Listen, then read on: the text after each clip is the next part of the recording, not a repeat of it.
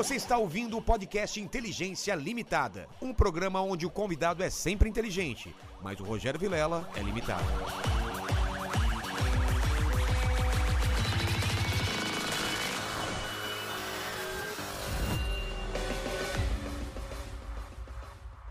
Olá, terráqueos, como é que você tá? Eu sou o Rogério Vilela e está começando mais um Inteligência Limitada, o programa onde a limitação da inteligência acontece somente por parte do apresentador que vos fala, porque sempre trago pessoas mais inteligentes, mais interessantes e com menos problemas do que eu, não é, Mandíbula? Realmente. Com mais conhecimento da língua portuguesa. é, eu, eu falei problema e você não me corrigiu. Quer Não, dizer mas- que você achou que eu tava falando certo. Não, não, não. Muito pelo contrário. Eu tava esperando pra ver se o professor Noslen ia corrigi-lo. Cara, ele é um cara educado. Você acha que ele vai chegar Sim, já me sim. corrigindo? Não, é, é isso que eu tava vendo. Já Ah. um homem de, de muito. Cara, mesmo que eu conhecesse você já há tempo, eu não corrigiria. É, fica mal, né? Fala. "Ô, é problema. Não, só, só corrige errado é, ainda. né? é. Não é problema, é problema. Problema. Problema.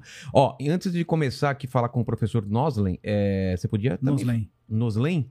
É, é, corrigiu, hein? Agora não tinha. Bom, meu No- nome não como dá, que é? cara. É Noslen. Mas Noslen é Nelson ao contrário. Boa, isso sim. Mas isso é proposital? Claro. Quem fez isso? Meu pai. Por que ele falou? "No- Nelson é muito normal, vamos ao contrário? É, não, na verdade, meu, o meu avô é Nelson. Meu avô paterno chama-se Nelson. Ou chamava-se, né? É. Chama-se, enfim. E aí meu pai falou: não, vou homenagear meu, meu próprio pai, inverteu o nome do meu avô e deu pra mim. Cara, nunca vi isso na minha vida. É, tem pessoa que fala, nossa, que bonito, né? É bonito porque não é seu nome, né? Ô, Mandíbula, é, se o vô dele chamasse Osvaldo, como que ele chamaria? Jesus, ah, peraí que eu vou ter que escrever e ler o... É, que eu não consigo fazer de cabeça. Eu também não. Você chama Gustavo, né? Então Gustavo. tenta Gustavo, como seria Gustavo? Gustavo. Ou O... Cara, eu vou ter que escrever. É, eu não, eu não sou capaz. Ouve, Gustavo é ouve. Ouve. Tsug. Ouve Tsug. isso. É. Ovatsugi. Ovatsugi. Faltou o ar. Ovatsugi. Então é Noslen. Noslen. Tá.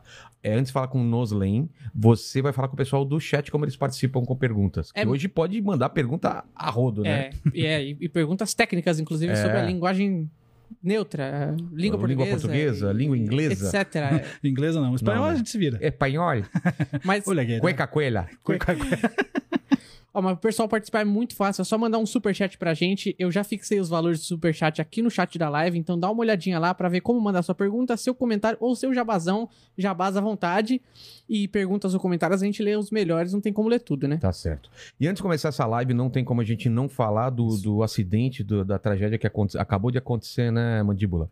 Marília Mendonça, a gente tava aqui acompanhando à tarde, porque a gente fez uma live à tarde e não tava sabendo direito das notícias. Eu não sei se já tá confirmado, mas até onde eu vi, parece que o avião bateu no- em cabo de aço, não foi? Então, Cabo a- de força? as, as notícias que eu abri aqui não deram oficialmente ainda. Eles Tá. só estão falando da queda do avião e da morte dos tripulantes. Todos? Todos. Tripulantes O- e os- passageiros. É, é, na verdade eram cinco pessoas, né? E a Marília Mendonça, deixa eu até confirmar aqui. O Porque pro- tava muito des- desencontrado no começo, né? Falaram que, que tinham sobrevivido, sobrevividos todos. todos, Uhum. é. É, ah, mas eu, eu li aqui, ó. A, a assessoria da cantora confirmou as mortes do produtor Henrique Ribeiro, o tio é, e assessor da cantora Abiciele Silveira Dias Filho, do piloto e do copiloto, que parece que os nomes não foram divulgados ainda, e da cantora. Eu tenho uma muita dificuldade de, de saber o que falar nessas horas, Noslen. Eu não sei se Cara, é, um problema de linguagem só, mas eu, eu não sei que palavras exprimir, que eu, que eu uso pra exprimir quando é um amigo, quando é um conhecido, como é uma pessoa famosa. Porque é difícil, no, no né? fim das contas, cara, não, não tem nenhuma palavra que vá É, meus suprir qualquer coisa. que, é, a fa- que- é, que Deus assim, conforte. É difícil, É né? muito difícil, muito difícil, porque é, eu, eu comentei hoje à tarde, né, quando eu recebi a notícia, é como se fosse um murro na boca É, do estômago mas é, da gente, assim, é. né? Tipo, pô, que, que coisa horrível, né? Coisa chata. E, e a gente não sabe muito como expressar mesmo. Falta palavras, isso é verdade. Quando a gente fala assim, ó, falta palavras para expressar alguma coisa, é isso. Isso é normal É acontecer, normal, cara, às vezes. porque de mexe com a você- nossa emoção, né, cara? É, de você não conseguir achar Sim. as palavras e ter medo de falar e não exprimir é, Isso, do jeito faltam certo. palavras, é isso, cara. Não tem o que fazer, sabe? Assim, é... Porque qualquer coisa que a gente fale não vai suprir o que É. aconteceu. Não tem Meus como. sentimentos, que é Deus conforte. Cara, nada, Nada, é. é- nada, nada, nada. é- é- É, é- só pra falar assim, olha, tô aqui, é. sabe? É pra dizer, ó, tô aqui pra o que precisar. Porque, no fim das contas, quem ficou, né? A família, os familiares todos ficaram, é que precisa dessa, desse apoio agora. Exatamente. Então é difícil, cara, é muito difícil. É muito difícil. Não é, Mandíbula? Então, qualquer coisa, se, se por acaso você ficar sabendo de alguma novidade diferente do que a gente falou aqui, você, você avisa. O que eu fiquei sabendo é que foi num cabo de autotensão, parece que ele, que ele bateu e aí caiu no meio, do- perto de uma cachoeira, não foi? É, na- caiu em cima de umas pedras, parece. Inclusive, e, e eu tava assistindo aqui, a gente acabou a live da tarde, eu coloquei ao vivo pra acompanhar. estavam falando que o avião tá- também tava cheio de irregularidade, cara. S- Cara, sempre descobrem Isso, isso, é, né, isso é cara? muito louco. Parece que o pessoal, o pessoal só vê isso depois que É. acontece, né? Porque, no- segundo o Lito, o pessoal que vem aqui fala sobre, sobre avião, é muito difícil um avião cair. Não é fácil, assim. sim, sim. A galera acha que, não, É. precisa ter muita coisa errada e- e Os aviões são projetados para funcionar pelo menos com uma da- da- das hélices ou das, É, das da- da turbinas. então, quer dizer, é muito, muito complicado de acontecer isso. Realmente. é, E eu, engraçado, eu o fui Mandíbula co- falou que. Eu fui monte de- corrigido pelo, pelo Lito, É. não é turbina, né? É motor. É motor, Ah, é motor. motor. Eu também falava É. turbina. Eu... A gente é leigo. A gente né? é leigo. Quando a gente é não leigo, a gente fala muita coisa errada. É. Mas desculpa, eu- você ia Não, eu, falar. eu ia falar que, que eu, eu tinha lido hoje, du- durante a tarde, que o avião estava regular, estava tudo certo Ah, com é? o avião. E agora o Mandíbula traz outra informação. Você vê, tudo desencontrado mesmo. né? É. Ah, só amanhã o meu mesmo. capaz ser. daqui, na verdade, capaz daqui uns dias ainda. É gente tem- verdade. tem e não tem caixa consistente. preta, pelo que eu vi. Esse, esse tipo de avião não tem caixa É? preta. Então, é, não dá pra, pra analisar. Loucura. Que caixa preta também não é preta, né? É É laranja. laranja. laranja, isso é. E é de, feita de um material indestrutível. É. Ou pelo menos bem resistente. Bem resistente. É. Aí a pergunta é sempre, por que o avião não é feito do material da Porque caixa é preta? muito pesado. Exato. Exatamente. Mas qualquer coisa você fala com a gente. Estaria antenado. Professor Noslen, você Noslen. trouxe. Noslen. Eu falei errado de novo? Noslen. É. Bota uma oxítona, vai começar a dar Tá. aula dele.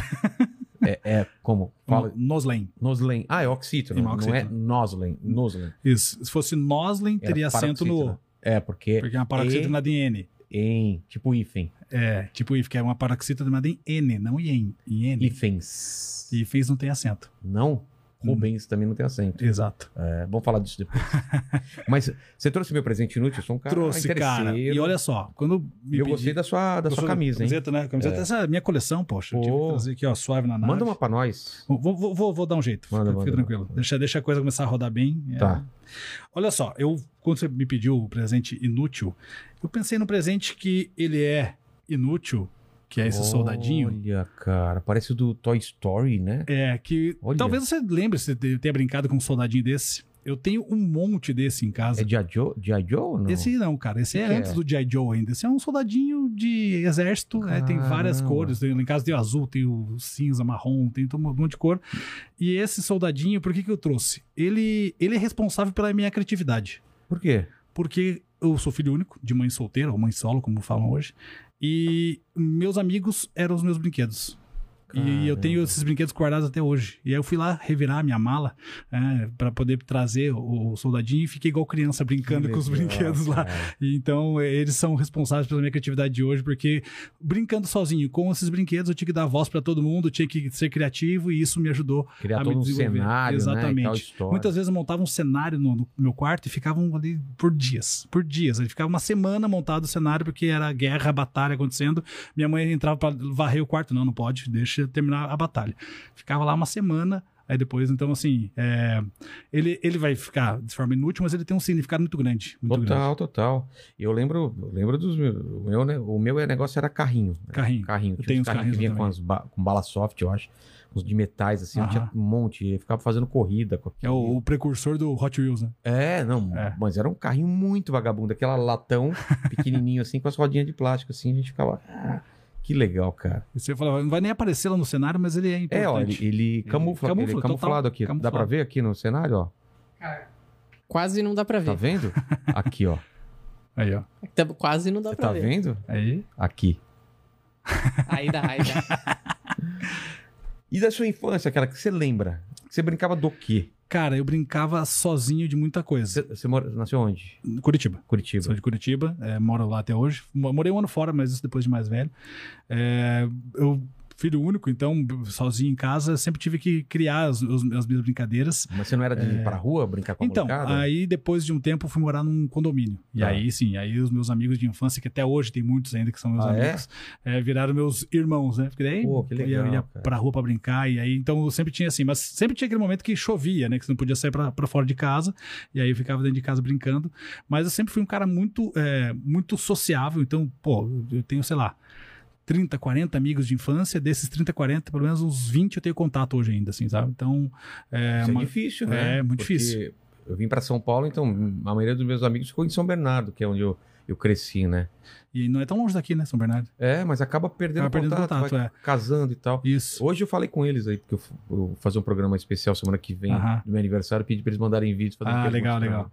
É. É, então, e aí eu pô, sempre fui, cresci com essa, com essa galera em volta de mim e também sempre é, com muita, muita criança, eram muitas crianças da, da mesma faixa etária, sabe assim? Então, é, cresceu num, num bairro de Curitiba lá, o bairro Boa Vista, e a gente tocava o terror no bairro lá até os, os 15, 16, 17 anos. Aí depois, né, cada um vai seguindo seu rumo e tal, mas o contato sempre ficou acontecendo. Então, foi sempre uma, uma criança muito ativa, muito criativa, muito sociável, e isso foi uma coisa que também me ajudou depois, né?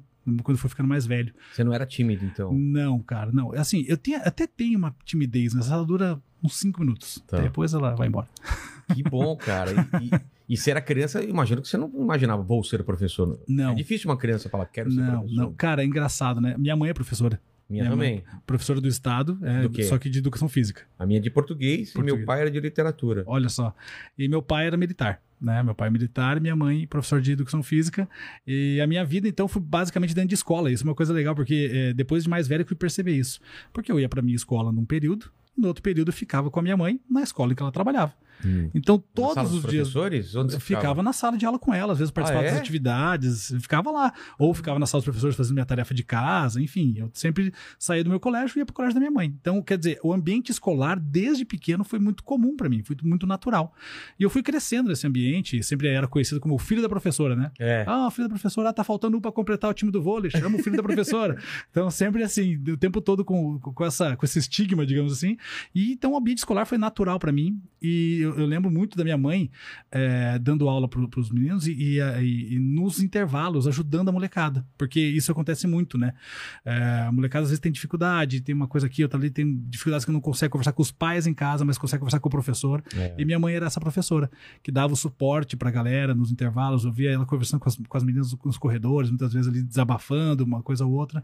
Isso me chamava muita atenção. Falei, poxa, minha mãe, né, dá um apoio fenomenal pra todo mundo. E eu cresci dessa forma, então eu cresci de segunda a sexta, todos os dias, o dia todo dentro de escola. E, e aí, depois de mais velho, quando eu fui escolher ser professor, eu demorei um tempo. Porque eu não- tinha muita noção mesmo. Então eu sempre digo que eu fui muito na contramão. Assim como meu nome é contramão de Nelson, É. é, a minha vida foi meio na contramão também. No- lá nos anos 80, é, filho único de mãe solteira, também era uma família na contramão da realidade É, da porque época. hoje em dia é normal. Naquela época Isso. era uma. A pessoa apontava, né? Exato. Filho de mãe sol- solteira. Exatamente. tal. Então, quer dizer, já era uma família da contramão. Depois de. Fiquei mais velho, fui fazer ensino médio técnico, fazer Cefet, né? Que hoje é o TFPR. Só, só te, desculpa te interromper, mas você tinha um apelido? Porque Noslen é difícil o pessoal falar. Cara, eu tive vários- te chamavam de Noslen. Cara, me chamavam de Nos. É? Nos. Nos, vem cá. Isso, Nos. Meus amigos de infância, Nos, Nos. Depois, e fui ficando mais velho, daí alguns começaram a apelidar de Nonô. Tá, é. né? Então hoje tem alguns amigos que chamam de Nonô até hoje. Então, é, a- aí tinha os apelidos pra zoar, né? O quê? Lois Lane, a mulher do Superman. É mesmo, Lois Lane. Lois- Cara, olha que viagem. Nos Lane, Lois Lane, a mulher É. do Superman. Aí, cara, eu escutava direto. Primeira vez que falava meu nome, Nos Lane. Ah, Lois Lane, mulher do Superman. E aí ficava. Caramba. Mas aí eu entrava na, na É. zoeira, nem, nem ligava. E, e- então nunca deixava que, que se tornasse bullying, assim, entendeu? Eu sempre ia- entrava na onda e acabava curtindo. E depois é, pa- passava esse momento. Porque apelido é assim, né? Quando você fica contra o apelido, você fica Claro, bravo. pegou. Aí, pff, Aí aí pegou. era, aí ele pegou. Então nunca pegou um apelido diferente dos que eram assim normais. Dentro de casa, minha mãe me chamava de polaco. Até hoje me chama de polaco. Porque minha mãe é mais morena, meu pai também era bem moreno. Então nasci ali o polaco da família. Então era, Entendi.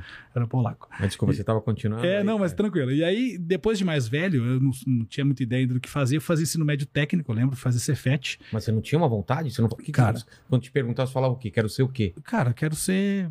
Eu jogava, fazia vários esportes. Eu queria, ah, quero ser jogador de alguma coisa. Ah, é? Aham. É, ou, fute, ou futsal, eu fiz futsal, é, vôlei, punhobol, que depois a gente pode falar sobre punhobol também. Não existe esses negócios. Claro que existe punhobol. Claro que não, cara. Punhobol, faustball ou fistball, que é a mesma coisa, só que em outras línguas, né? Eu falei, Não. parece esporte de adolescente. Exatamente. É, mas esse aí é. Punhetobol. Isso, é outra coisa. Punhobol, eu nunca ouvi Punhobol. falar. Cara, eu joguei, comecei a jogar punhobol com 11 anos. Mas o que que é? Cara, é o avô do vôlei. Tem a rede? Tem a rede, mas é- sabe a fita da rede, aquela parte Sei. de cima? É só aquela parte, Tá, tá? Fica a dois metros de altura do chão, tá? É um campo, é na grama. Tá. Então é um campo de 20 metros de largura por 50 de comprimento. Caramba! É grande. E Quantas aí, pessoas? cinco pessoas para cada lado. Três toques, igual vôlei. Só que, em vez de ser com os dois braços, é com um braço só.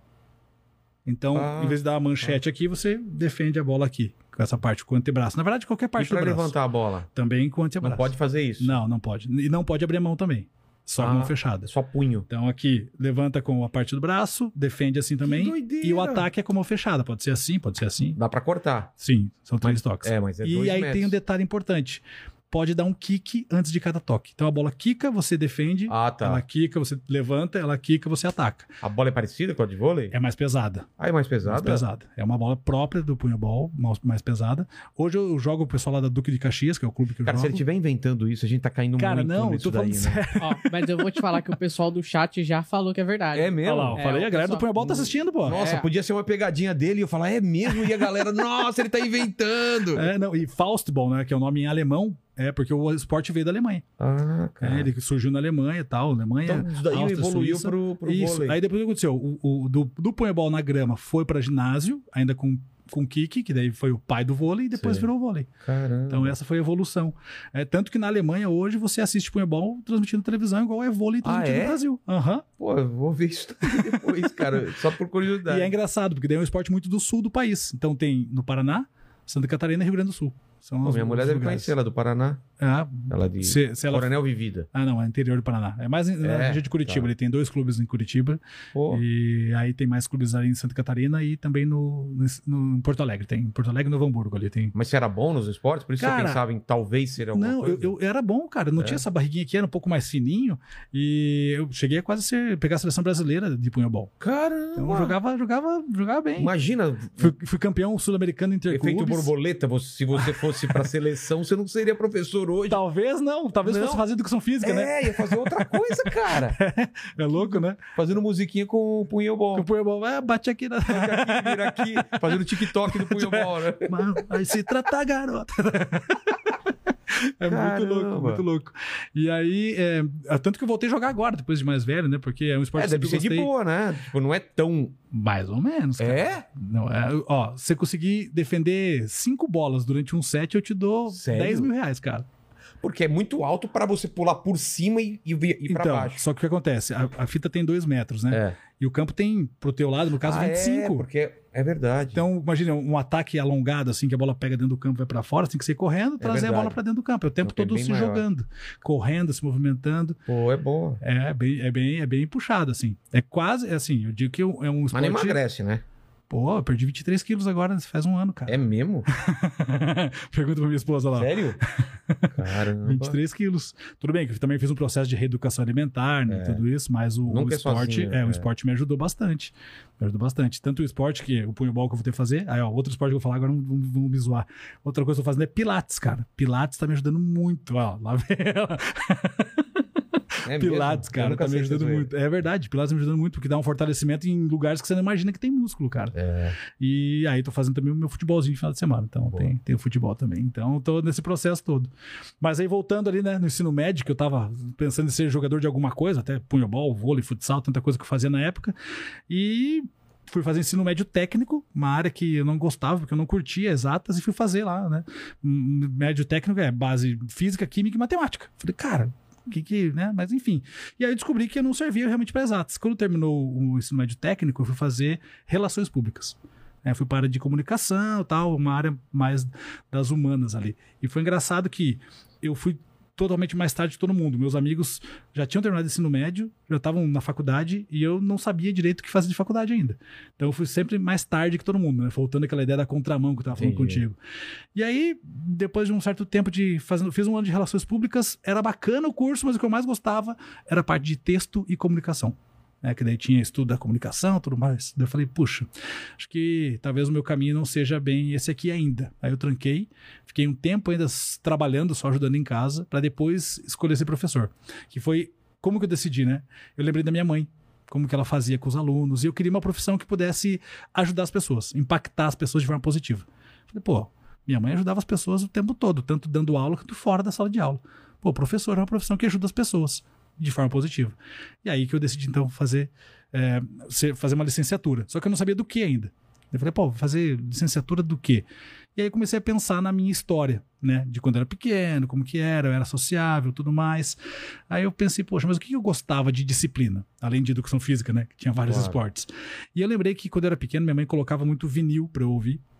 De Toquinho, Vinícius de Moraes. E eu gostava de, eh, depois que eu tinha aprendido a ler, de ler a letra e ouvir, não só ouvir. Eu gostava de ler a letra, porque eu queria entender aquela música. E então eu comecei, pô, eu sempre gostei dessa parte de texto, né? Pô, era interessante essa parte de texto. Aí comecei a lembrar que na escola nunca tive dificuldade em português. Eu ia pra sala de aula, assistia aula, ia pra casa fazer tarefa e pronto. Nunca estudei uma prova de português, sempre tirava 9, 10, sempre fui bem. Falei, poxa, acho que língua portuguesa é uma coisa que eu domino, porque eu pensei assim, pô, você professor de uma, de matemática, que eu nem sei matemática, não dá, tem que ser alguma coisa que eu já domine pra eu aprofundar e poder levar pras pessoas. E aí que falei, pô, tá aí. Acho que o caminho é esse, eu vou fazer letras, aí fui dar uma estudadinha no campo de letras que dava pra fazer, Falei, fazer letras e vou trabalhar com língua portuguesa. Mas o primeiro momento foi ser professor Mas você era de ler muito livro? Eu era de eu gostava de poesia. Gostava tanto de ler poesia, de escrever poesia, eu era da parte mais da poesia. Tá. E gostava de narrativas, de ler romance e tudo mais, mas nunca foi muito meu forte livros de narrativas mesmo, foi mais a Entendi. parte poética, mais a parte, digamos, mais artística mesmo da coisa.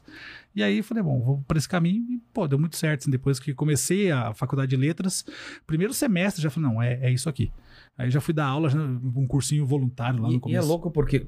Não vou falar da época da minha mãe, porque talvez é, é, fosse uma época diferente, mas é, já da sua, da sua geração, não era uma coisa que você pensava, vou ganhar dinheiro com isso. né? Não, não, é- jamais. É, vocação mesmo, porque não é alguma coisa que alguém fala, nossa, vou ficar rico sendo professor. Não, não.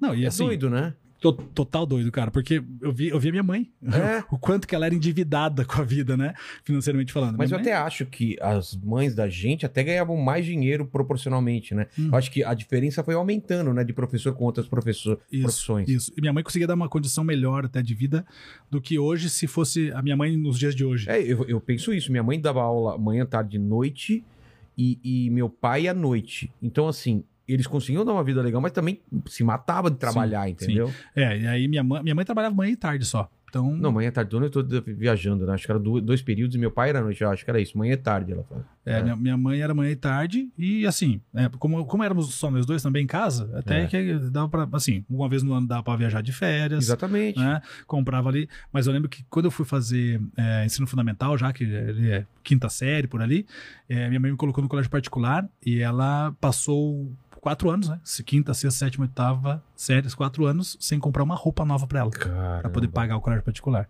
Quer dizer, era muito ralado, assim, né? Daí depois no ensino médio eu fui fazer ensino técnico, que era público. É aí... como que eu fiz público a- até a faculdade, então não pesava isso, É. né? É, porque era bom antigamente. É, e a minha mãe escolheu me colocar numa escola pública ali na- no, no fundamental e ela abriu mão dela, assim, literalmente abriu mão dela, assim, para poder dar esse, esse suporte, né?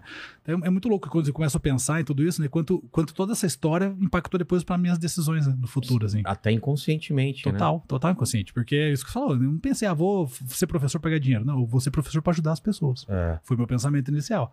É, depois que você começa a dar aula, fala, pô, ah, mas eu tenho que pagar os boletos agora. É, eu tô ajudando vocês. Quem, É. aju- quem me ajuda agora? É, e aí, nessa hora, pô, eu tenho que pagar os boletos. Ah, como é que eu faço para aumentar a minha renda, sendo professor? Aumentando a quantidade de aulas. É o único jeito. É, né? Entendeu? Eu tô dando aula hoje numa escola. Pô, uma escola não dá pra pra viver. Infelizmente, é a realidade do professor no Brasil. Eu uma fui escola professor durante uns 20 anos também. É, mas professor de desenho. Aham. E é o, é o lance da hora-aula, né? Que o pessoal Sim, não sabe, tem uma hora-aula. Exatamente.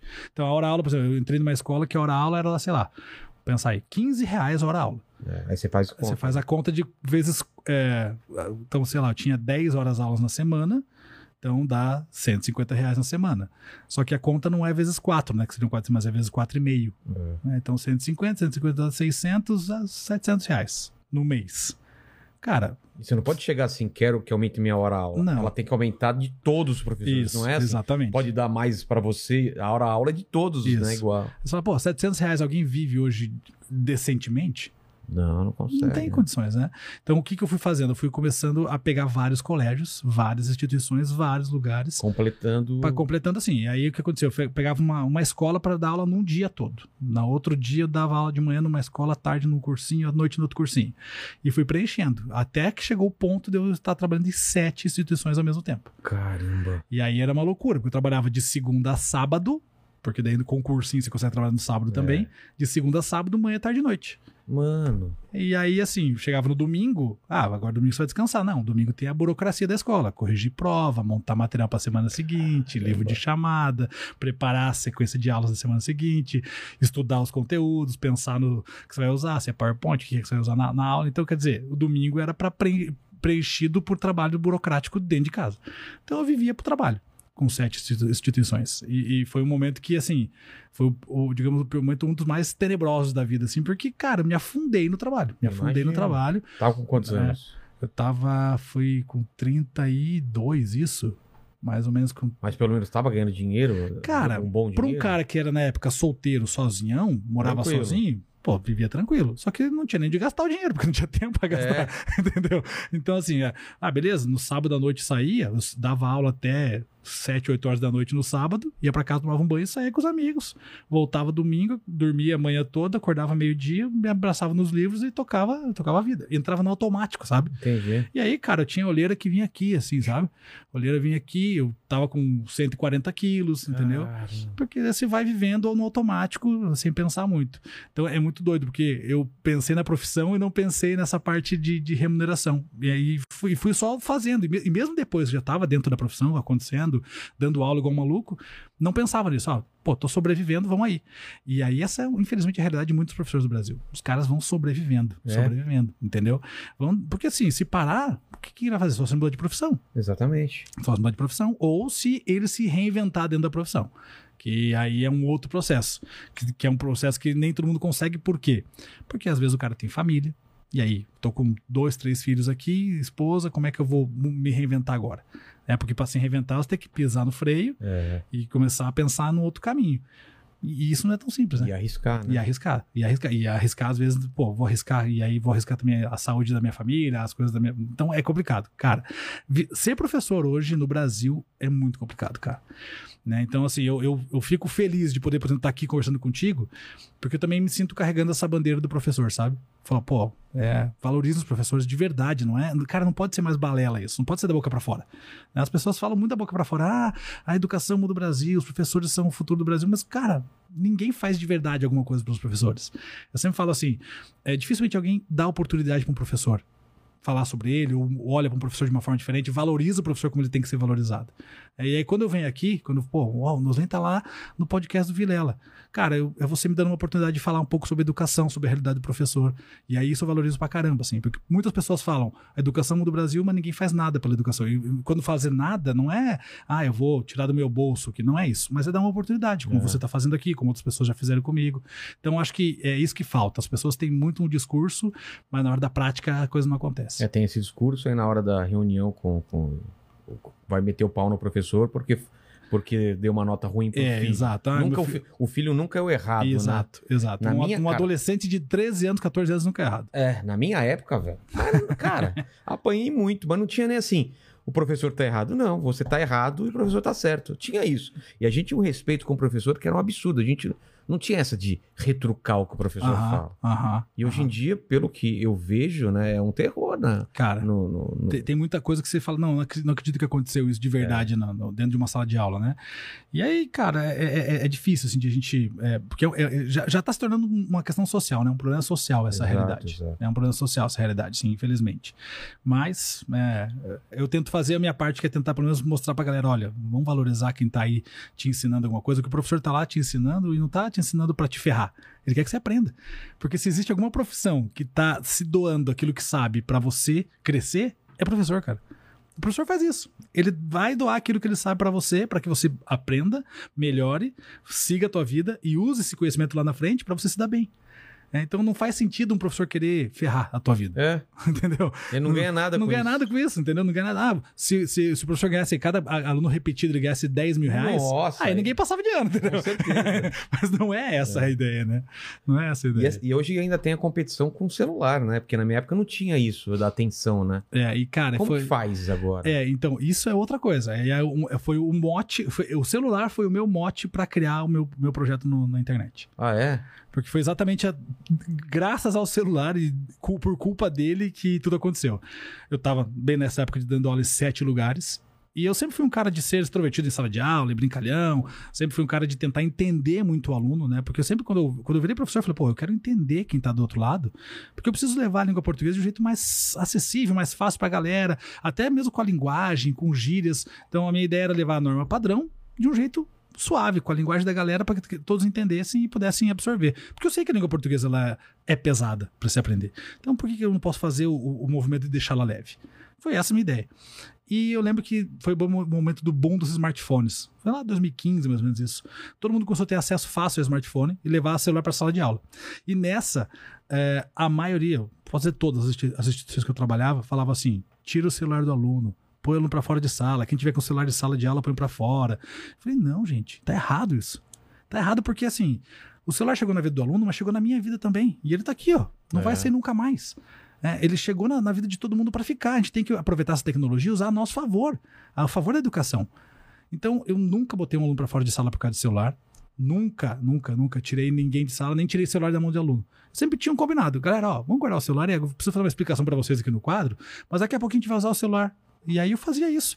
Usava lá, fazia uma explicação, falava, ó, agora pega o clipe tal do fulano tal e vamos fazer uma leitura e compreensão de texto com base no que eu mostrei para vocês aqui.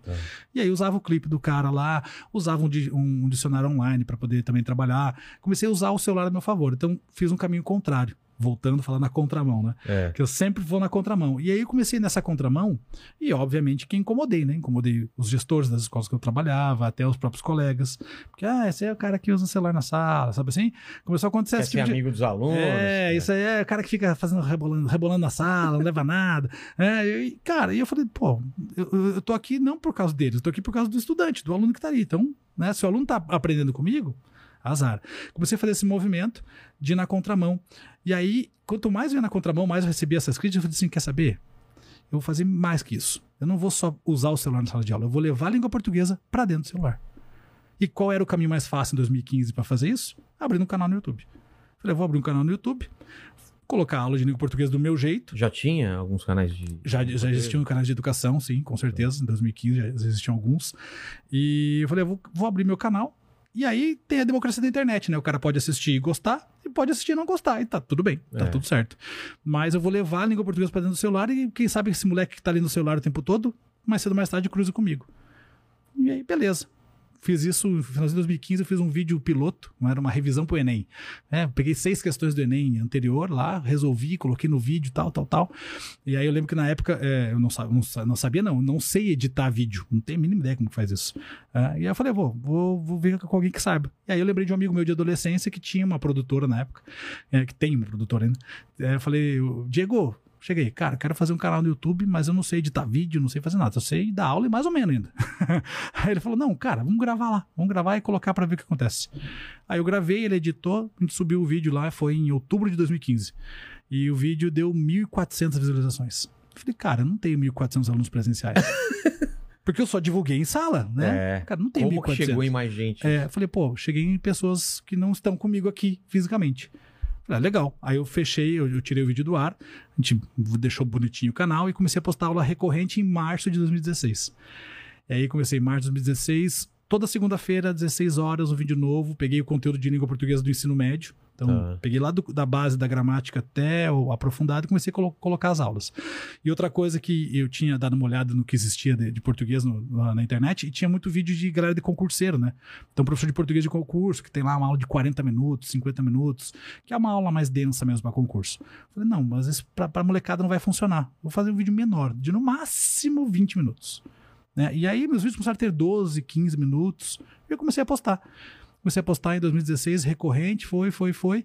E para minha surpresa, em junho de 2017, não, foi antes, maio, maio de 2017, batemos 100 mil inscritos. Pô, Aí eu falei, ah, legal. Cara, não tinha a mínima ideia do que era o YouTube. 100 mil pessoas. Não tinha a mínima ideia. Falei, ah, legal, 100 mil. Na minha cabeça, quem abriu um canal em 2016, em 2017 batia 100 mil. Na minha cabeça. Aí meu amigo falou assim, cara, a gente vai ganhar uma plaquinha do YouTube. Eu falei mesmo, por quê? Aí ele falou assim, uai, porque a gente atingiu 100 mil inscritos. Aí eu falei, opa, aí caiu minha ficha. Falei, ah, É, tem uma marca. aí. é, tem alguma coisa importante aí. E, ok, continuei produzindo, continuei produzindo. A gente terminou o ano de 2017 com 500 mil inscritos. Caramba, é muita coisa. E aí em 2018 bateu um milhão. Canal de- 2019, Canal de língua portuguesa, por- um língua milhão. portuguesa. 1 milhão em 2018, 2 milhões em 2019, 3 milhões em 2020, 2021, 3 milhões e 600. Tá bom. Tá bom, pô. A galera, ah, vai chegar, vai chegar a 4 milhões um dia, vai, mas não tem problema. Porque assim, É uma, coisa que. muito... É, uma coisa que eu nunca botei na cabeça assim foi, ah, eu quero números. Não. Desde o começo, a ideia do canal foi: eu vou levar a língua portuguesa para dentro da internet. Ponto. E esse continua sendo o intuito. E não só levar a língua portuguesa, mas levar a língua portuguesa de jeito divertido, mais leve, mais suave, do meu jeito, né? Mais extrovertido, que fosse acessível a todo mundo. Então, assim, começou com foco no- na galera de, de escola, mas hoje qualquer pessoa que tenha qualquer dúvida de língua portuguesa, digitar no YouTube, sei lá, é, crase. Você vai encontrar um, mais de um vídeo meu de crase. Digitar ah, acentuação dos hiatos. Vai encontrar um vídeo meu lá de acentuação dos hiatos. Então, quer dizer, hoje eu coloco lá como se fosse uma consulta. Em vez de você pegar um livro de gramática, você pode consultar um canal com uma videoaula objetiva, curta, que tá ali. E eu jamais imaginei que fosse chegar a esse número. Jamais, né? Porque, cara, quando você pensa que são 3 milhões e 600 pessoas É. que estão ali é, consumindo conteúdo de, de educação, porque é só isso que tem lá, educação. Óbvio, né? Tem as minhas macacagens que eu vou lá, eu faço paródia, não sei o quê. Tem, porque a função, a minha função também é deixar mais leve, mais tranquilo, mais acessível todos esses conteúdos é, que, que, eu, que eu estudo e que eu trago pra galera. É, é óbvio que tem isso também, que é um entretenimento junto, que eu falo que é uma educação como plano de frente e entretenimento como plano de fundo, né? E que às vezes até dá uma invertida, né? Fica o entretenimento como plano de frente e educação como plano de fundo. Então tem isso também, porque é importante para trazer as pessoas e segurá-las ali junto comigo. É, cara, é a educação, cultura de educação que está chegando a 3.600 pessoas, famílias que me permitem entrar na casa deles e falar com eles. É, é, é muito louco isso. É muito. Cara, para pra pensar nisso. É só brasileiro ou tem português também? Tem moçambicano, tem angolano, É. tem português, mas a maioria é Brasil, né? Que doideira, cara. Eu recebo é muito, muito, gente. muito da galera de Moçambique de Angola, muito, muito comentário, assim. É. A galera manda no Instagram também. Eu, eu acho absurdo isso. É A, a quantidade de possibilidades que a gente tem hoje em dia de criar conteúdo e cada plataforma é uma coisa diferente. Até, até vou falar do nosso patrocinador hoje, tem muito a ver com isso, né? Que é podcast que ele também fala sobre essas coisas. Você coloca na tela, então, aí, pequeno mandíbula. E aí eu vou falar com você que tá aí em casa. Vocês sabem que eu amo falar, já todo mundo percebeu isso, né? Mas vamos combinar que a nossa língua portuguesa é uma língua meio complicada. Até vou falar com o professor Noslen aqui. Existem milhares de regras, conjugações, verbos, pronomes. Agora, só para facilitar, imagina pegar um livro em russo para ler e tentar aprender sozinho, só por diversão. Sabe quem eu descobri que fez isso? O Marcelo Adnet. O cara é maluco, não é, mandíbula? Eu não dou conta, não. Nem a pau. Pô, russo, cara. No podcast do Ivan Mizanzuki, Conversas Paralelas, o Adnet contou como aprendeu a ler em russo sozinho. Nesse episódio, eles falam muito sobre a loucura que é existir tantas opções de comunicações, de comunicação em um só planeta. São línguas diferentes, gestos, tanta coisa. Isso é, isso é maluco, né? A gente vai falar um pouco dessas diferenças, se português realmente é mais difícil, é a língua mais difícil, né? Ou uma das mais, né? Talvez uma dá sim. É, né? E, e nesse primeiro episódio que, eu- que, eu, que eu ouvi aí desse podcast, já, que já tá lá no feed dele, e aqui no QR Code também, você pode correr lá, que tem esse episódio. E tem um episódio até com a Monja Coen, que a gente quer trazer pra cá, né? Eles falam de cerveja também, inclusive, nesse episódio. Então vocês têm que ir lá saber desses assuntos, assuntos diferentes, que aqueles assuntos diferentes que te fazem dar aquela pausa pra pensar. Então ouça o podcast Conversas Paralelas disponível no Globoplay e nas outras plataformas de áudio. Não é pequeno mandíbula. É isso aí. E pra facilitar a vida de todo mundo, tem o link na descrição, facinho, e o QR Code na tela. Se quiser, é só apontar seu celular pra ele e você vai cair direto lá no podcast. Exatamente. E por que a gente não consegue chamar a Monja Coen pra cá? Cara, é uma excelente pergunta. A gente não conseguiu o contato A dela. gente ninguém conseguiu o contato dela ainda, né? Poxa, eu queria muito trazer. Já trouxemos pastor, rabino, padre, é, espírita, Espírita, macumbeiro. macumbeira, é. Falta a monja, né, pra falar aqui. É verdade. E é, e é realmente mais difícil. Aliás, o QR, o QR Code tá na tela e pra quem não, para quem tá assistindo pelo celular tem o link na descrição. Isso aí. É isso aí? Isso aí. Ó, conversas paralelas pelo, co- pelo- do Ivan Mizanzuki. Ó, o nome do cara, esse não tá ao contrário, né? Kuznanzin. Kuznanzin. Kuznanzin. Conversas paralelas, eu já escutei, é muito bom, Mandíbula. Depois escute também esse episódio com o Adnet. Escutarei, aproveitar o final de semana. Exatamente. E o, aproveitando que eu comentei sobre a língua portuguesa ser complicada, cheia de regras, ela, ela é difícil. Você é professor. Esquece que você é professor.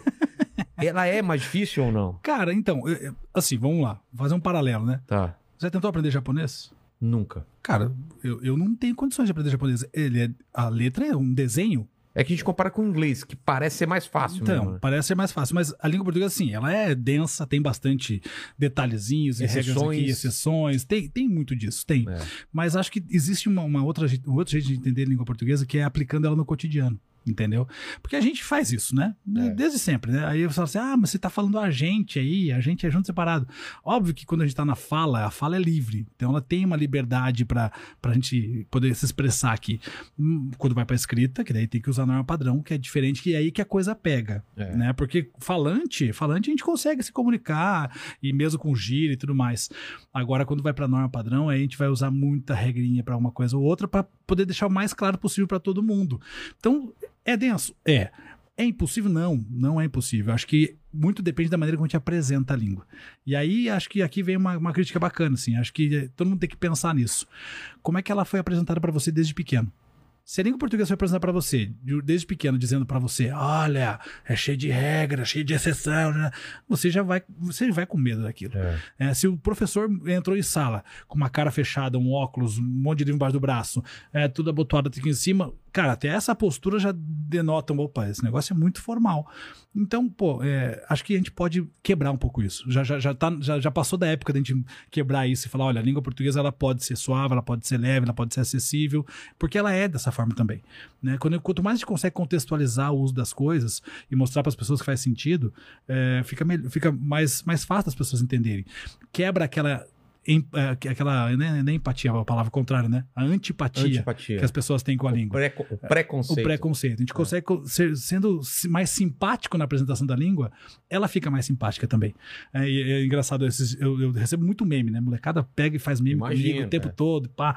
E aí esses dias eu recebi um meme em que ele, ele, ele o menino pegou uma foto minha, trabalhou em cima da foto lá, me botou com uma arma na mão, assim, um monte de coisa assim. Aí colocou assim: é, não erre o uso de mas, né? E mais. que erram pra caramba. né? É, e aí ele colocou uma vírgula e escreveu assim: Meu querido.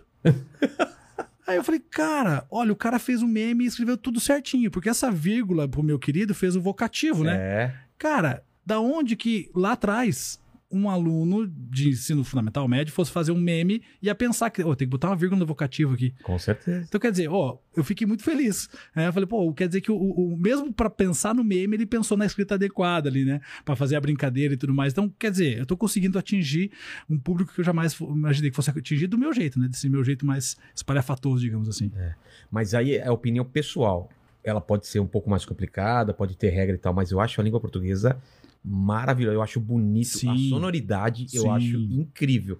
E você vê muita gente, quando escuta o português, fala: Nossa, que língua bonita.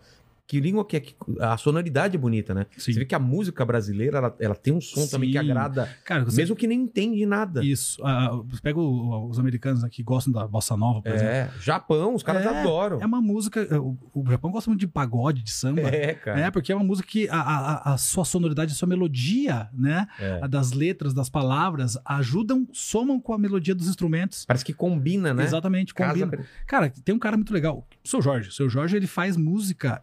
É, Como que é a música dele? Assim, ele fala assim, né? Ô, buguezinha, buguezinha, buguezinha. ele faz primeiro o ritmo É? e depois ele encaixa as letras. Tanto que você pega lá, uma música dele é, é Minha amiga, minha mina, minha namorada. É. Minha... ca- Cara, você- quando você fala, nossa, não faz muito sentido o que ele fez ali, mas ele vai encaixando a letra que vai somar até no, no ritmo. É, tá, tá, né? Então, é, é, ele faz. Por isso ele sempre faz a melodia primeiro, depois ele encaixa a letra. Nem sempre é a, a- letra é dele. Então, assim, é, é, essa, é, por quê? Porque a língua portuguesa facilita na construção disso também, dessa melodia, né? É, então é à toa que as poesias também são tão levadas em consideração, né? A gente tem tanta poesia boa desde sempre, né? Pegando lá de Vinícius de Moraes, especialmente, assim, eu gosto muito de Vinícius, gosto muito de. Aí já não é poesia, mas Ariano Suassuna, que é um outro cara fora de série. Drummond. Drummond, tem um monte de gente que, que traz essa, essa qualidade. E dos portugueses usa- também, é, né? Você vê. Camões, Sim. cara, é lindo aquele negócio. Cara, né? eu sou, na verdade, eu sou fã absolutamente que não é português, mas do Machado, cara. O Machado de Assis pra mim é o, o cara mais fora da curva que E gente Fernando teve, assim. Pessoa, cara. O cara escreve demais, Isso, né, é, cara? é, Ainda com Pessoa. heterono... heteronômio. Heteronômios, heteronômios. Sabe quem é o heteronômio, Mandíbula? Faço nem ideia.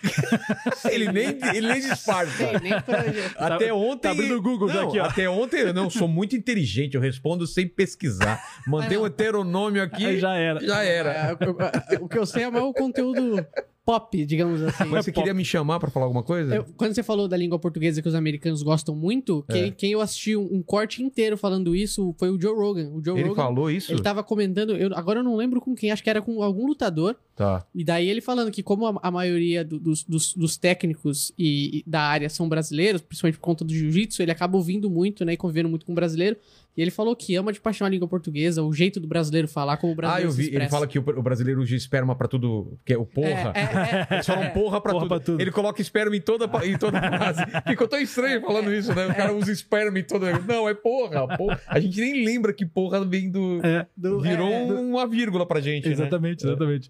É, agora falando dos heterônimos, né? Heterônimos Do- que, do, do Fernando Pessoa, que são três pessoas distintas que ele criou para escrever. Então tem um cara que escreve de um jeito, tem uma personalidade, tem uma idade, tem tudo, é, e só que é o Fernando Pessoa que escreve.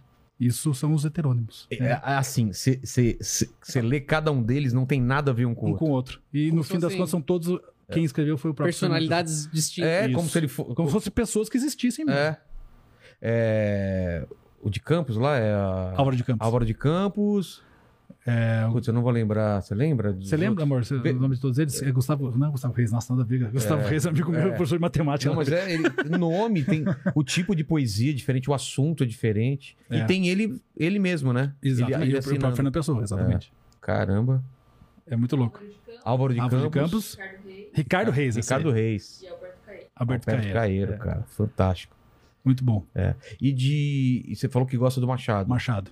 Cara, por que que eu gosto do Machado? O Machado é um cara que, na época dele, ele fez uma leitura da, da sociedade brasileira.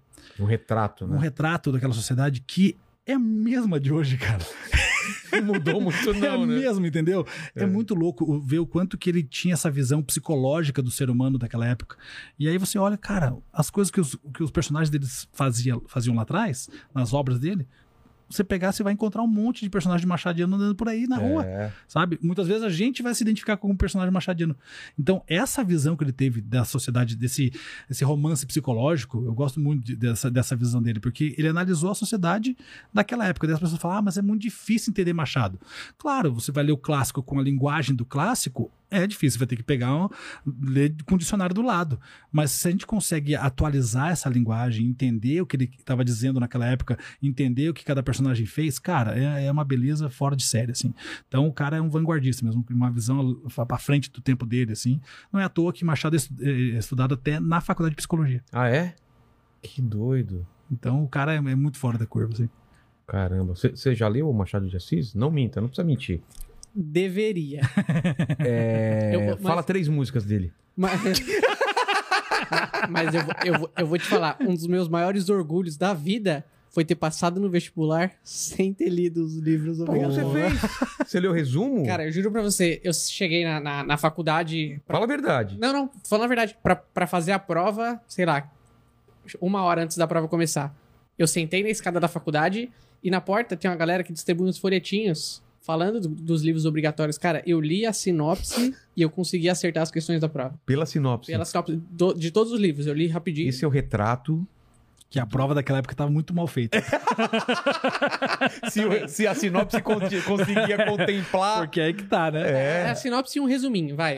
Mas, Mas na- mesmo mas- assim, né? Mas nada que passe de uma página e meia, assim. Tá. Caramba. Não, mas hoje em dia, por exemplo, prova da Unicamp, é que vai acontecer agora, tá? E, e foi essa que eu passei. É, então a prova da É Unicamp, mesmo? agora, agora você não consegue mais, cara. Não, eu imagino. É mesmo? A Unicamp Mudou? não consegue mais, mudou bastante. A Unicamp é uma das provas mais pesadas de vestibular que tem no, no Brasil hoje. Cara, eu tinha pânico de prova quando eu, quando eu era moleque, cara. É, cara, é porque assim, a ah, querendo ou não, socialmente a gente cria, né, a prova sendo, ah, é, se você errar essa prova, você É. perdeu a vida.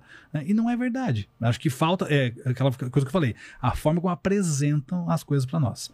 Então a prova, claro, ela vai existir, tem que é, dar um jeito de mensurar o quanto você sabe, mas ela tem que ser como se fosse mais um exercício que você faz em sala. Sabe? Ela tem que ser mais um desses exercícios, talvez de forma mais aprofundada, com outro tipo de abordagem. Tudo bem, mas ela não pode ser apresentada como: olha, isso aqui é a tua guilhotina, entendeu? Não pode ser apresentada assim. Então, a maneira como apresentam a prova para nós, sempre apresentaram, foi uma maneira muito negativa. E aí a gente vai criando essas, essas barreiras psicológicas com, com a- coisa. E aí vai, pô, ah, ter prova, vou morrer, É. vou fazer prova do Enem, fazer prova da Unicamp. Ah, meu Deus. Não, ela tem que ser mais um dos exercícios que você já fez durante todo o teu ano.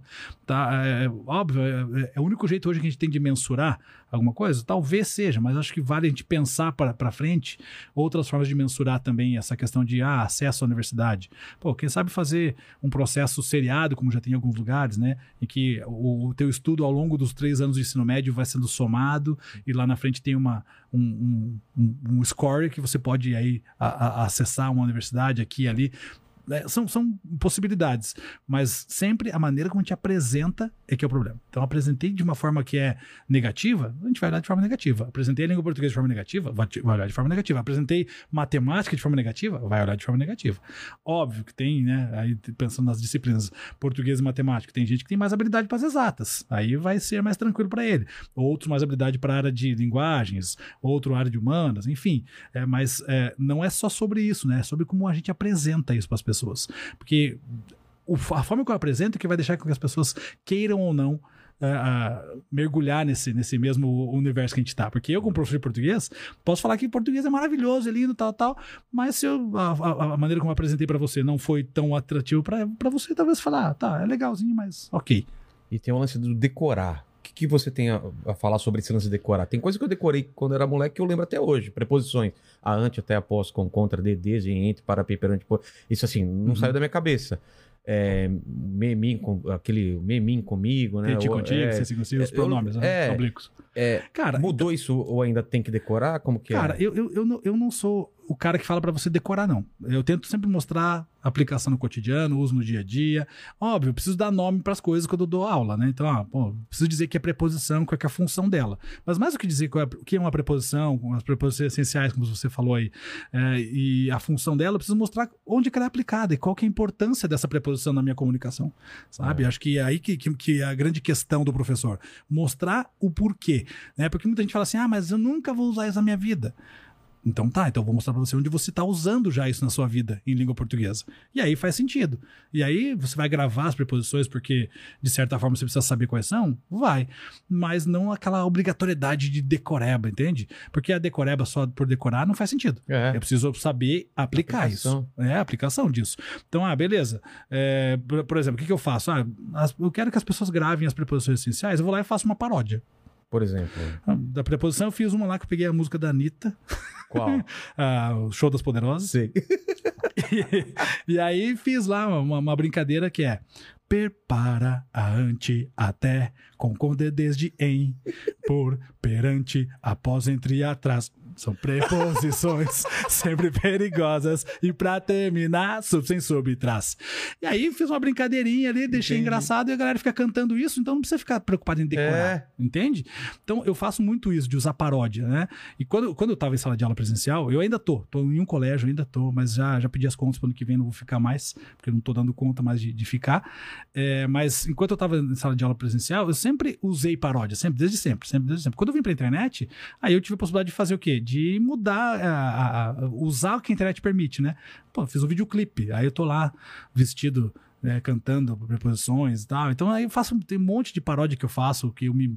Pô, tem paródia que eu fui, pra, fui até a praia pra gravar o videoclipe na praia e tal. Nossa. É, Então, assim, é. Mete um chroma key, né? Um, é, não, tem. um tem pano verde. Tem, tem no Chroma essas também, coisas Tem no Ah, Chroma. tá. Mas também tem a Que coisa. de repente não conhece a tecnologia, né? Pô, vou ter que ir até Paris, cara, porque eu preciso da Torre Eiffel. não, não precisa. Aí, ó, agora, agora eu vou pegar você no pulo aqui, ó. Por quê? Se você assistisse todas as minhas aulas, você vê que todas as minhas aulas são no Chroma. É mesmo? Não é que você falou agora de ir pra praia? Sim, porque daí, como eu tenho todas as minhas aulas no Chroma já. Falou, agora eu preciso de uma especial. Exatamente. Mas além da praia, você foi pra algum outro lugar? Lugar. Ah, vai, vai na rua, nos, nos bairros Tá. de Curitiba, no parque. Tá. Já, já fui em parque de Curitiba lá, que é tipo um parque, eh, Universidade Livre do Meio Ambiente, que tem lá em Curitiba. Fiz um clipe todo lá, e vestido, vestido lá e tal. Aí a galera fica olhando, quem que é esse gordo louco aí correndo aqui? E, é, então, assim, é, para poder sair até do Chroma, porque como todas as minhas aulas são no Chroma, isso é uma outra coisa que também, quando eu criei o canal, tive. Você faz onde isso daí? Na sua casa? Não. Não, agora eu faço em casa, agora Tá. tem um Chroma em casa, mas antes eu fazia no estúdio do Diego, né? Tá. E o que acontece? É, quando eu fui fazer as aulas, eu pensei assim, pô, eu não posso fazer uma aula como na sala de aula. Que eu tenho o quadro, eu fico de costas, entendi. escrevo. É, pô, não, Não faz sentido. Eu tô aqui né, usando a tecnologia, tenho que usar a tecnologia. Então, eu falei, pô, vamos fazendo Chroma, tudo que eu falar vai aparecendo editado aqui do lado. Se eu fizer alguma flechinha, a flechinha aparece e tal. Então, É o trabalho de pós-edição, então. então, é. o trabalho de pós é bem pesado. Eu falei, bom, vou fazer isso porque é, é melhor do que. é, eu quero ter a possibilidade de interagir com a câmera. Né? Olhar para a câmera como se estivesse olhando nos olhos de quem está do outro lado. Entende? Então, toda vez que eu estou gravando, eu estou olhando para a câmera, imaginando o aluno sentado do outro lado assistindo a aula. Entendi. Então, eu quero, pô, eu quero olhar- eu olho a câmera para mim, a, a lente da câmera é o- são os olhos dos alunos. Tá. E eu falei, e eu não quero ficar de costas, né? Porque ficar mostrando a nuca, coisa assim. E aí eu fiz todas as aulas nessa pegada. Todas, todas, sem exceção. Tanto que no começo, o que acontecia? Eu não tinha tempo de ver a aula pronta antes de subir.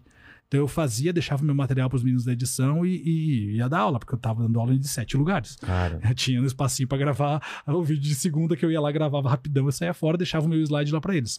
E daí na hora de editar, os meninos muitas vezes escreviam errado e tal. E aí tem um monte de vídeo lá do começo que tem um monte de professor que vem, é, como que pode? Um professor de português esqueceu o acento ali, não sei o quê. Mas não, não tinha sido eu, mas para as pessoas, né? Tinha sido Claro. eu, enfim. Mas aí é aquela- coisa, eu já tava ca- eh, com, com, com casca de ser malhado do- com os professores do presencial. Quando fui pra internet, falei, ah, é só mais um, então tá tudo certo. é só mais uma porrada, tá tudo certo. E aí, assim, eu vou lá, coloco né, uma errata na, na descrição, mas ninguém lê descrição Não, de ninguém vídeo, lê. né? Então, Vai compartilhar e meter o pau, é. Exatamente. Mas enfim, né, tá, esse processo todo também foi um processo que eu fui aprendendo, né? Porque quando você é da internet, você vai aprendendo a levar porrada em algumas coisas, gente se ajustar.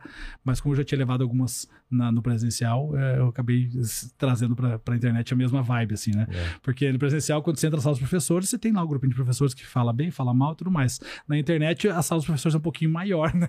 Então, é um pouco eu, diferente. Eu acho, eu acho incrível, Mandíbula, que ele, ele dá aula, ele faz o canal dele de português e tá na série Vikings, né, cara? Não é? Essa que foi tempo que te- Qual é o É. tempo que ele tem pra fazer a série, né? Que, que homem. Que homem! Já te falaram isso, Pô, né? Pô, essa já- cara do. Já, já falaram que eu sou o, o- Como que é o nome do cara lá? O, o Ragnar. É, o Ragnar. Ragnar. Já falaram que eu sou o Helsing também, do, É, da Casa de Papel. pode tá crer. tudo certo. Tudo. São boas comparações, eu gosto. Mas e aí? É, quando que começou a dar certo o canal? Porque você falou que começou lá com seus mil, mil visualizações e É, tal. cara, então, o, o, o canal começou a dar certo a hora que. é, Teve um vídeo assim que pá, Cara, eu não tive nenhum vídeo viral. é mesmo? Nenhum. Porque eu vejo lá 4 milhões, 5 É, milhões. mas é ao longo do tempo. É né? ao longo do tempo. É, o vídeo de cauda longa que a gente chama, né? As pessoas. Porque o vídeo de 2016. Vale ele pra vale para hoje ainda. É, Enquanto não tiver um, um novo acordo ortográfico, alguma coisa que mude aquilo, aquele conteúdo é o mesmo. Então a pessoa que está assistindo hoje, ele pode consultar o mesmo vídeo e vai estar valendo. Então é, ele fica lá e as pessoas vão vendo, vão vendo, vão vendo, vai sendo indexado, vai sendo indexado. Hoje, se você digitar qualquer conteúdo de língua portuguesa na barra do Google ou do YouTube, te garanto que entre os três primeiros indicações, um, meu, um vai ser meu. Poxa. Então é, pô, é muito legal isso, né? Querendo ou não. Então o que aconteceu? Como eu, eu- é uma coisa de longo prazo, eu fui esperando a coisa acontecer. Então, quando começou a dar algum tipo de retorno financeiro, né? O YouTube mesmo, para mim dito, aí eu comecei a largar as escolas, porque eu comecei a me dedicar mais pro YouTube. Entendi. E até porque, assim, querendo ou não, era um projeto meu, algo próprio meu ali. Então, sabe, eu falei, bom, vou, vou me dedicar para isso aqui. E tem que se dedicar, né? Não tem jeito, cara, não tem jeito. É, aí eu comecei a tirar, tirar o pé das escolas presenciais. Então eu tinha sete, daí depois fiquei com cinco. Aí mais uns dois, três anos com cinco, diminui para três. Mais uns dois, três anos com três, diminui para uma. Né? E aí agora tô, estou com uma. E ainda eu lembro que em 2019 eu estava com um cursinho. Fiquei com um cursinho, tinha 10 aulas no cursinho, era um dia inteiro, estava no cursinho e tal. Para 2020, é, eu, ia, eu saí desse cursinho e ia ficar sem nenhuma aula já em 2020. E aí esse colégio me chamou com duas aulas. Eu falei, ah, beleza, vou manter essas duas aulinhas, que acho que duas aulas eu dou conta. Aí veio a pandemia, né? E aí eu falei, bom, beleza, to- toca o barco aí, duas aulinhas da aula online, beleza. 2021 agora nós já voltamos no presencial lá em Curitiba nas escolas particulares desde maio, março desse ano, então já tá há algum tempo presencial. E agora foi chegando no final do ano, eu fui vendo que não fui dando conta. Então, foi mais ou menos ali 2018. 17 para 18 que eu comecei a, a, tirar o pé. Então, de 17 para 18 eu diminuí, de 7 para 6 para 5 escolas, sabe? Fui tirando pé, o pé um pouquinho, porque aí o financeiro começou a, a meio que equiparar as O coisas. que você ganhava na escola, Isso. dava dando mais ou menos mais ou menos a mesma coisa, e fui YouTube. tirando o pé para poder fazer isso e fui me dedicando mais no YouTube. E aí foi acontecendo é, de as pessoas começaram a me chamar para fazer aulões nos lugares, isso acontece até hoje. É, semana que vem eu vou estar no Ceará dando aula. Então, assim, é, volta e meia tem é, isso, né? Ah, pô, professor, queria você aqui no presencial, dando um aulão para os alunos. Em 2019 foi muito louco, cara, porque o segundo semestre de 2019 eu viajei do último final de semana de agosto ao último final de semana de novembro. Todas as semanas. E assim, teve semanas que eu fiz. Né, Tipo, saí de Curitiba na quarta-feira, fui para um lugar, dei um aulão na quinta, fui para outro lugar, dei um aulão na sexta, fui para outro lugar, dei um aulão no sábado, fui para outro lugar, parei no domingo em outro e parei e voltei em Curitiba segunda-feira. Então, assim, quase uma turnê, entendeu? Quase uma turnê. Assim. Então, é, você que fica na estrada volta e meia também sabe como que é isso e eu jamais imaginei que fosse acontecer. Mas 2019 aconteceu isso e acho que 2020 ia ser mais ainda. Só que daí veio a pandemia, freou tudo e agora que está começando a, a voltar ao normal as coisas devagarzinho, está começando também a destravar as questões de, de aulões também, que é outra coisa que me consome, que é, que é o jeito que eu tenho hoje de ter contato com as pessoas presencialmente, né? Porque muita gente fala assim, ah, mas agora você não vai estar mais na sala de aula presencial, não vai ter mais contato com o aluno. Mas esses aulões acabam me surpreendendo porque eu consigo estar em contato com os alunos desses aulões, então né, começou a acontecer muito disso. Então, quer dizer, de 2017 para cá que a coisa foi, foi diminuindo, diminuindo, diminuindo até agora ao ponto de pro ano que vem, 2022, né, já, vou pensar para falar um ano, 2022, é, vou ficar 100% só na, na internet. E, e ainda assim, né, posso dizer que já estou 100%, porque se for pensar financeiramente, duas aulas semanais num colégio, bom, me dá 300 reais no mês. É, então. então E produto, infoproduto. Tem infoproduto, tem meu site, professornoslen.com.br. Lá eu entrego um conteúdo diferente do que é do YouTube, né? Que são aulas completíssimas aí de gramática, interpretação de texto, literatura e redação modelo Enem. É um acesso de 12 meses lá que eu tenho, então o cara pode comprar o produto por 12 meses ter acesso e aí lá dentro ele tem PDF para poder baixar todo o material teórico.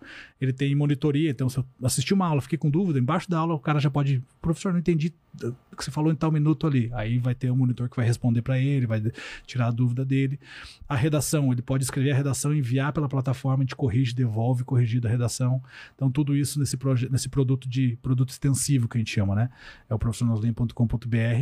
É, a gente está com esse produto desde 2018 também. Tá, tá rodando e a gente foi construindo ele aos poucos também, fui entregando aos poucos. Então, primeiro ano entreguei gramática, segundo entreguei literatura, terceiro interpretação e depois redação. E a gente tá agora com um projeto que pro ano que vem eu vou entregar um produto completo de todas as disciplinas.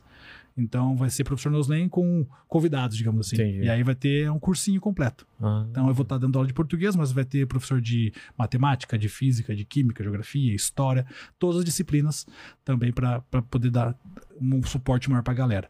É, esse é, é um produto. E é outros produtos mais que estão vindo também, pensando em professores também. Então tem alguns outros produtos que estão já no caminho também para 2022, todos para 2022 aí. Já entrar o ano com, com esses produtos novos aí. E baseado no- na- nos vídeos que você faz lá, o que, que você percebe que são as maiores dúvidas das pessoas que eles pedem, que eles querem saber e tal? Cara, tem muita coisa, né? Primeiro, o, o clássico de sempre, crase. É. Crase, todo mundo me pergunta, ah, mas por que, que vai crase aqui? Por que, que não vai? Eu sempre tento mostrar, né, a, a crase em relação à crase de, de sentido, né? Então, por exemplo, saiu à noite. Vai crase ou não vai, professor? Depende da tua intenção. Como assim? Depende da tua intenção, velho. Mandíbula, hoje você vai sair depois daqui, certo? Sairei. Qual é a sua intenção? A minha intenção é apenas tomar umas cervejas e ficar zen. E aí? Então, se você vai sair à noite, no período da noite, é com crase. Tá. Que loucura, não sabia. É, Agora, se você vai simplesmente tirar a crase, como, como seria a ideia de sair à noite? Sair à noite? Como se a noite tivesse saído. Então, como se Ah. tivesse amanhecido. Eu tirei à noite. É tipo, a noite saiu. E a- Ah, tá. Ou seja, amanheceu. É um Ah. jeito de falar, um jeito bonito de falar. A noite amanheceu, saiu, é. Entendeu? Tá. Amanheceu. Ah, então você vai sair com crase. Eu errei a vida inteira. Sério? É, sempre, porque eu, eu nunca eu nunca escrevi, pô, vamos sair à noite com crase. É que eu- me ensinaram que você tem que colocar no masculino e se for se ah, aparecer, aparecer o artigo, você coloca Funciona crase. em uma parte da Por crase. exemplo, sair à noite, sair ao dia. Então, No período. Aí beleza, no período funciona. É. Mas vamos pensar assim: essa crase que eu mostrei pra você é uma crase que tá ali no. A gente chama de locução adverbial. Né, à É, já noite. começa os nomes, né? É. Mas aí, tá- quando, toda vez que for em relação a período, né, e for uma palavra feminina, vai crase obrigatoriamente, à noite. Se eu pegar um outro exemplo, quer ver? É, à tarde. À tarde também vai É. crase, tá? No período da tarde. Agora, quando que essa do masculino funciona? Se for em uma- em outra situação, aí eu vou ter que botar um outro verbo. Então, vamos lá.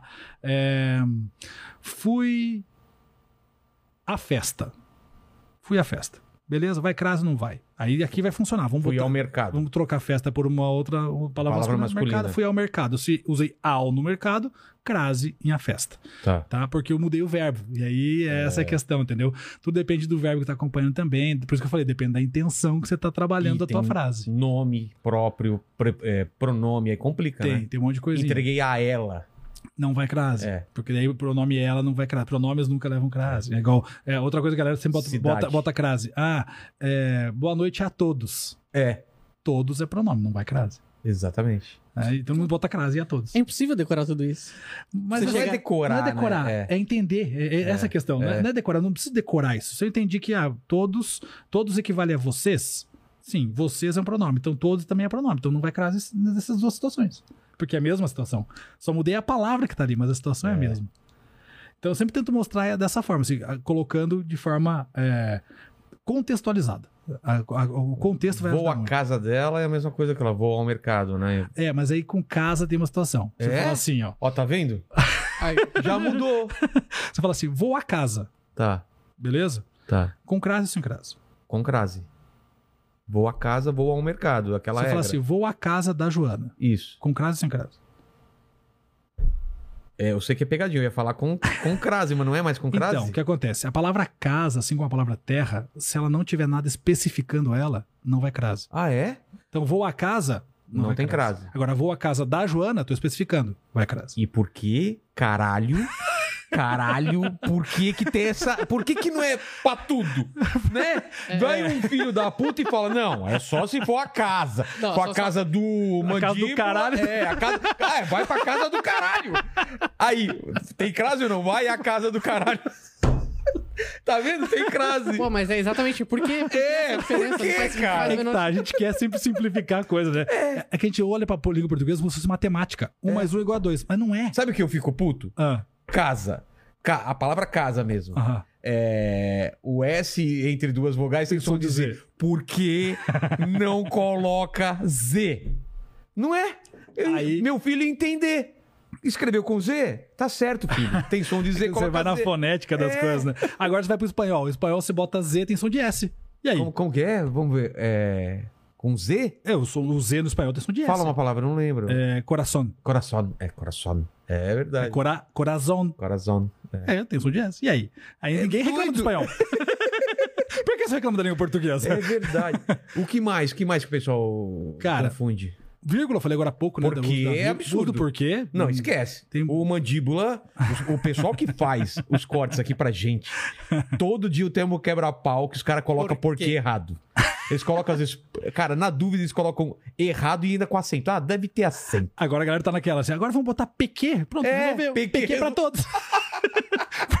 Porque, ó, Pena tem que não é o padrão, né? separado e sem acento, Isso. separado e com acento, junto sem acento e junto com acento. Isso. Isso. Quatro formas. Quatro formas. Vamos lá. E ainda tem um. Putz, aí você vai me matar agora. Fala. tem uma variação do porquê separado e sem acento. Como assim? Porque assim, todo mundo fala assim, ah, por que separado e com acento é pergunta, né? Por que você foi embora? né? Tá. Beleza. Mas existe uma situação que esse porquê vai ser separado e não e não é uma- pergunta. uma pergunta. É verdade. né? Os caminhos por que passamos. Porque esse porquê equivale a pelos quais. E quando o porquê equivale a pelos quais, é separado sem É, acento. eu já caí nessa daí. É. Que não é uma pergunta, é uma frase afirmativa, entende? Não é também o motivo. O motivo. É, o motivo daí entra no outro porquê, né? É, Então, assim. é- que é o pois, né? Se substituir por pois, é junto, né? Eu não, vi- isso, eu não, isso, eu isso, não, isso, eu não consegui ir à, festa porque eu tava doente. isso. Pois eu tava doente. Exatamente. Conseguiu mudar pra pois, é junto. Isso, junto sem acento, né? Funciona. Final de frase, separado e com acento. É, Tá? Final de pergunta. frase. Normalmente, é uma, normalmente faz uma, inter- Você não uma veio interrogação, né? Você veio aqui por quê? aí separado e com acento. É. E o porquê junto e com acento é o mais fácil. É. Porque ele tem que ter o artigo na frente, É né? o substantivo. É. é. O porquê das coisas. Aí ele é junto E aí acento. os caras do corte colocaram uma vez, um dia esse porquê junto e com acento não tinha o menor, não tinha o menor sentido no negócio. Inclusive, professor Noslen, você não gostaria de fazer thumbs para um canal de... Estamos com vagas, vagas abertas. É. abertas. E os caras colocam artigo em todo começo de frase, né, cara? Cara. Ou Danilo Gentili, não sei o quê. Claro, já coloca direto o Danilo Gentili, né? É. Gastando Os, artigo. os caras têm um, esse lance de botar artigo em quase tudo. É. É muito louco isso, cara. É muito louco. Mas, é, cara, tem, tem coisa que assim, ah, Você mas. deve ver na internet essas thumbs, você deve ficar assustadaço, né? Cara, e assim, às vezes acontece nas minhas. de canais thumbs. grandes. Às, às vezes na minha thumb acontece. Aí eu tenho que mandar pra galera da edição, ó, mo- muda É. aí, porque não, não rolou aqui.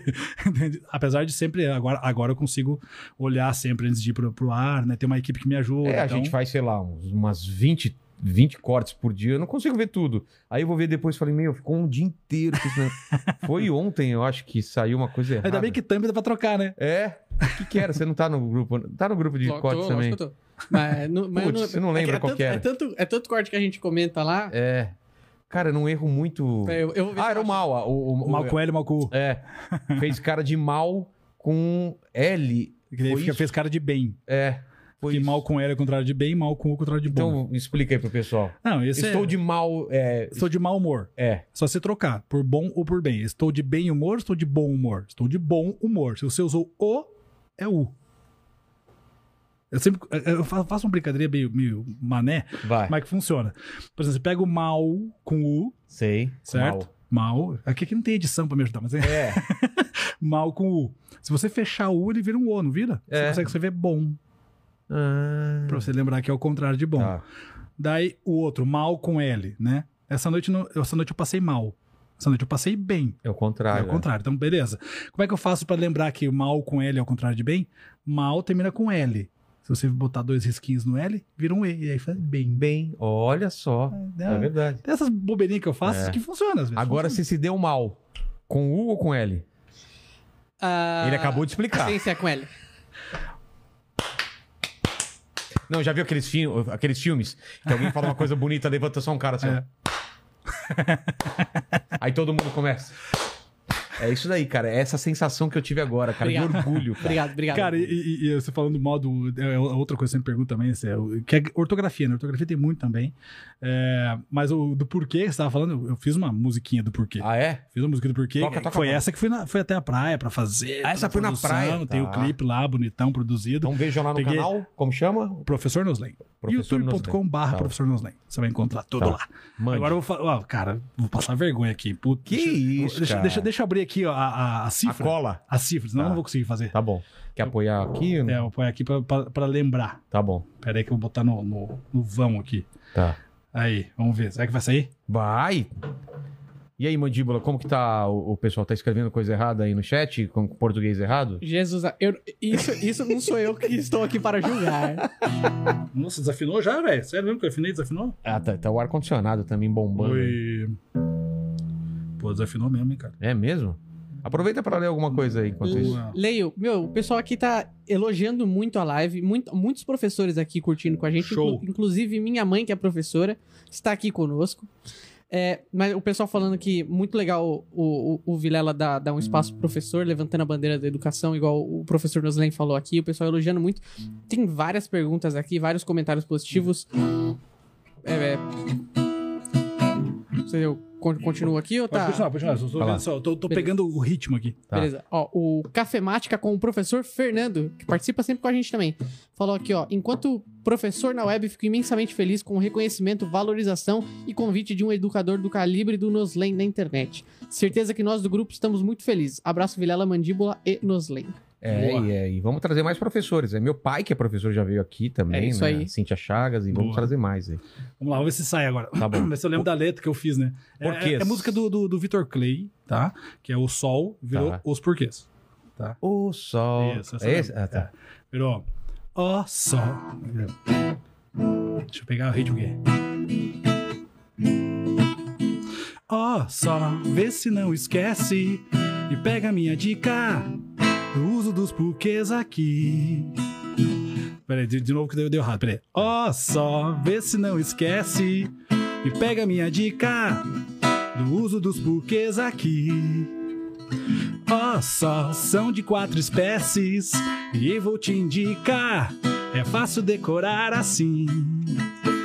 O porquê, o primeiro separa bem, porque é de perguntar, perguntar. O segundo é final de frase separado, com acento. E quando, porque. Oh, errei, porra, cara, eu sempre me emociono. E quando, quer que fique porque aí? junto Não. vai, juntar não se distrai. Ele é de resposta, juntar e vai, vai. Quando, porque junto vai, cuidado se distrai. E- substantivo, com acento vai, vai, vai. E o artigo vai, vai, vai. Ó, só vê se não esquece e pega minha dica do uso dos porquês aqui. Ó, só são de quatro espécies e vou te indicar. É fácil decorar assim. O primeiro separa bem, porque é de pergunta, pergunta. O segundo é final de frase separado, com acento. E quando porque junto vai, cuidar não se distrai. Ele é de resposta, juntar e vai, vai. Quando porque junto vai, cuidar não se distrai. Substantivo, com artigo vai, vai, vai. Com artigo vai, vai, vai. Saiu, Ah, saiu. Saiu. né? Pô, mandíbula. Ah, você aprendendo coisas aí, hein? É, eu aprendo cada dia na live. Cada dia, cara. Por, não é à toa que chama inteligência limitada aqui. né? A gente vai aprendendo. que mais o pessoal tem dúvida aí? Eu tenho minhas dúvidas aqui também. Ó, tem, vixe, tem, tem, tem muitas, muitos assuntos aqui que eu tenho certeza que você vai tocar ainda aí. É. Mas, por exemplo, o pessoal falando de, cara, linguagem neutra. Ah, Qual a isso com certeza. Traz um professor de português tem que falar. Sobre a linguagem E tá neutra. muito falado é, nos últimos, nas últimas semanas, né? Estavam com um projeto de lei ou estavam forçando alguma coisa e eu não sei em que pé que tá isso. Você tá por dentro? Cara, então, eu vi tudo isso, obviamente, acompanho tudo que tá rolando. E assim, O é, que estão querendo fazer, na verdade? existe um, um processo todo de. que, cara, eu vou, eu vou separar as coisas, tá? Assim, Tá. pra gente poder entender bem. Uma- existe uma coisa chamada língua portuguesa padrão, que é a parte técnica, que é a parte do estudo da língua, certo? E existe uma coisa social, que existe essa a nossa linguagem social. Né? E aí, quando eu falo de linguagem social, a gente vai entrar nos grupos sociais. Então, por exemplo, se você faz parte do grupo dos boleiros, tem uma linguagem própria dos boleiros, que é a linguagem falada entre eles ali, termos que eles usam. Assim acontece também com a galera que é do pagode, do surf, né? Os grupos sociais todos têm sua própria maneira de se comunicar. Beleza. Então, duas coisas separadas. E, existe isso, que é a linguagem falada né, entre a galera, e existe o estudo da língua, que é a norma padrão. Quando eu falo estudo da língua norma padrão, eu tô falando da linguística. E aí tem muita gente que, que esquece que a língua é uma ciência. A língua é uma ciência. Sendo ciência, existem pessoas que estudam a língua. o que é- o que quer dizer que ela é uma ciência? Ela é uma ciência, assim como a biologia é uma ciência, a química Ah, é uma tá, ciência, tá. a física é uma ciência, Entendi. tá? É, história, geografia, matemática são ciências. E a língua portuguesa, ou melhor, a língua de modo geral, não só portuguesa, mas as línguas também tem o estudo dela. O estudo da linguística é ciência. E esse estudo é baseado em comprovações de anos e aquilo que acontece hoje. Né? A gente tem a língua de hoje formada por uma estrutura de anos. Né? Então, se eu falar da construção da língua portuguesa, a língua portuguesa nasceu lá na região da Lazio, na Itália. Tinha o latim vulgar, o latim é, nobre, o culto. É. O vulgar é que o povo falava. O vulgar é que o povo falava na meio região. errado. Isso, que era uma, uma linguagem mais solta, mais livre, Coloquial. coloquial. Tá. E eu tinha o, o latim culto, que era dos nobres, né? A galera que tinha acesso ao estudo. O que aconteceu com a expansão do Império Romano? Agora vem a aula de história. É. A expansão do Império Romano, é, todos os soldados né, que iam conquistando os espaços, eles faziam parte da- dos plebeus e falavam latim vulgar. Esse latim vulgar foi chegando às regiões que foram sendo conquistadas. Então, pô, tá- cada vez que Roma conquistava uma região, tinha que deixar um pouco de soldado lá. Esse latim vulgar desse soldado misturava com os dialetos daquela região e ali surgiu uma nova língua. Assim foi acontecendo até chegar na região da, da- de Portugal e Espanha ali, que é a região ibérica, e surgiu uma coisa chamada galego-português, que foi logo no sul da França ali, certo? Que foi uma primeira primeiro momento de uma língua. Do galego-português saíram três línguas, que foi o francês, o espanhol e o português. Caramba. né? Essas três línguas surgiram daí. E aí, obviamente, né, depois o Império Romano foi perdendo força e tal, os soldados voltaram, mas a língua ficou. E essa língua lá de Portugal, né, de sei lá de quantos mil anos atrás, que veio depois de muito tempo para cá e chegando no Brasil, lá com, com toda aquela história a gente já sabe, né, de é, Pedro Alves Cabral, juntou com o Guarani do índio que estava aqui, depois, né, as, as não vou chamar de excursões, mas um momento de escravidão que trouxe os escravos da, da África para cá, ó, escravizou os africanos e trouxe para cá, misturou também com os dialetos africanos. Toda essa mistura fez a língua portuguesa acontecer. Beleza. Aí muita gente fala assim, pô, mas a, a língua portuguesa foi se transformando ao longo do tempo, verdade? É. Uma transformação natural e orgânica. Certo? Normal, porque a língua portuguesa, qualquer língua é uma língua viva, né? E aí por isso que ela se transforma de acordo com o falante. E quando chega nos tempos de hoje, as pessoas falam assim: ah, então é por isso que agora vai mudar para isso. Não, calma. Uma coisa é a transformação orgânica da língua e natural, outra coisa é uma transformação artificial. Impo- imposta. Isso, uma uma, uma, uma mudança imposta. Então, vamos lá. Quando a gente fala da linguagem neutra, que é uma linguagem falada por um grupo social, né, e que. E aí eu, eu quero separar bem aqui. A bandeira de, olha, a gente quer ser ouvido, essa é válida pra caramba. Toda bandeira de, de minoria são válidas pra A gente precisa olhar para as pessoas e dar voz para as pessoas. Então, ok, é a bandeira. Mas eu não posso falar assim, olha, vamos enfiar o goela abaixo isso aqui de forma artificial. Artificialmente não funciona. Então a língua ela vai se transformar de forma orgânica. Até onde ela chegou aqui, de forma orgânica. Essa linguagem aqui, ela é uma linguagem artificial. né? E aí eu vou pegar como base Ivanildo Bechara, que é um dos maiores linguistas do Brasil hoje, é, é, assim como um grande amigo meu, Fernando Pestana. A gente não pode mudar a estrutura da língua. Pensa num prédio. Se eu tirar as estruturas do prédio, o prédio rui É. o prédio não fica em pé. E a língua também é assim, ela tem uma estrutura. Essa estrutura é a gramática, é, o, que- é a norma padrão, vamos dizer assim. Aquilo que nós temos até aqui, que foi essa construção que eu contei agora nessa historinha toda. E isso não vai. Não tem como tirar os pilares agora e colocar um, um outro tijolo aqui que apareceu agora. Não tem como, isso não dá para acontecer. É, então, assim, eu preciso entender o estudo da língua, eu preciso entender de língua portuguesa para poder falar sobre língua portuguesa. É, eu, como estudioso da língua, eu posso falar de língua portuguesa. Mas se eu não conheço a língua, eu não posso falar. Então tem que tomar muito cuidado com isso, sabe? Acho que linguagem artificial não cabe aqui. Ah, mas daqui 100 anos isso vai acontecer? Se for de forma natural, É, sim. se Mas se, não, falar- se for de forma artificial, não. Então, hoje, ah, eu vou fazer a prova de vestibular do Enem. Beleza, vou fazer a prova de vestibular do Enem. Vou escrever lá com a linguagem neutra, porque eu quero escrever assim devido ao meu grupo social e tudo mais. Cara, desculpa, mas prova de vestibular é norma padrão. Ah, mas eu vou entrar na justiça. Desculpa, é norma padrão. Por que norma padrão? Porque todo mundo do Brasil inteiro padrão, precisa ser padronizado para que todo mundo entenda, para que funcione como uma identidade de um povo. Então, não é querendo enfiar a goela abaixo, assim, né? Ah, eu que- é, não, calma, porque, por exemplo, vou entrar no outro ponto aqui. É, geografia, né? Quando surgiu o terraplanismo? Terraplanismo, na geografia a gente sabe que não é verdade. É. É falta de estudo, falta de conhecimento. Antivacina, na biologia, também é falta de estudo, falta de conhecimento. Me parece muito disso, sabe? E aí é, é a questão também que se politizou tudo. E quando se politiza a ciência, dá ruim. Não dá pra politizar a ciência. E a língua portuguesa é uma ciência. Então não dá pra gente politizar também.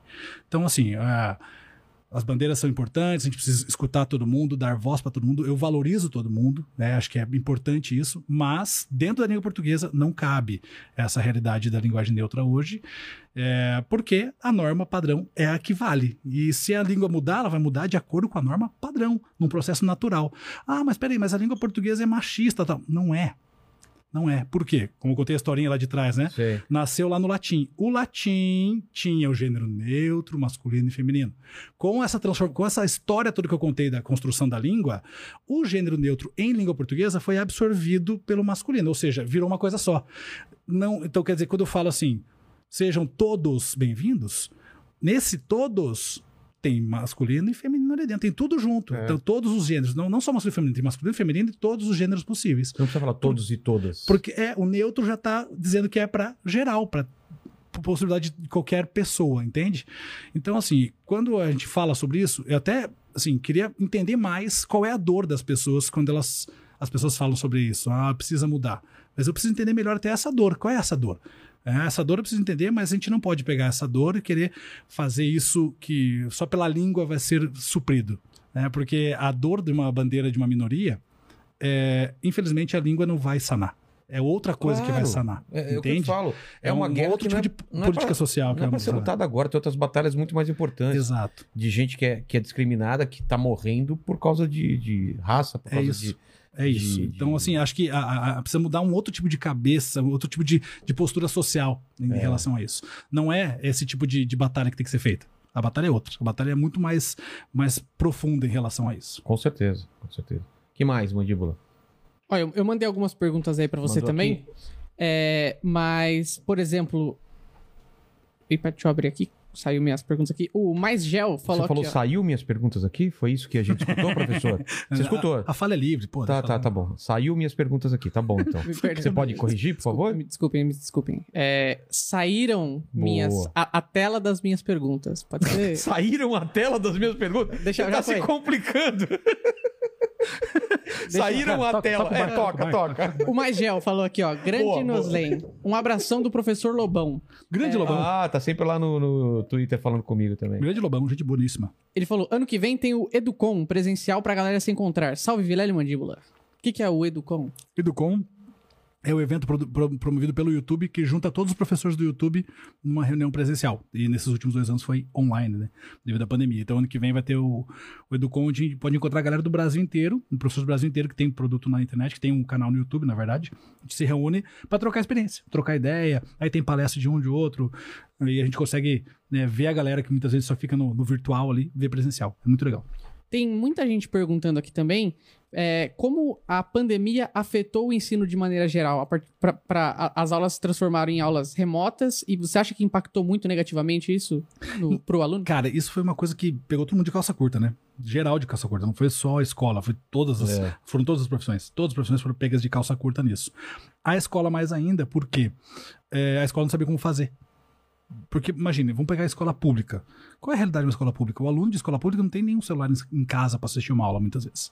Ah, não tem televisão, mas não tem comida na mesa. Como é que vai exigir que É. o aluno assista a aula?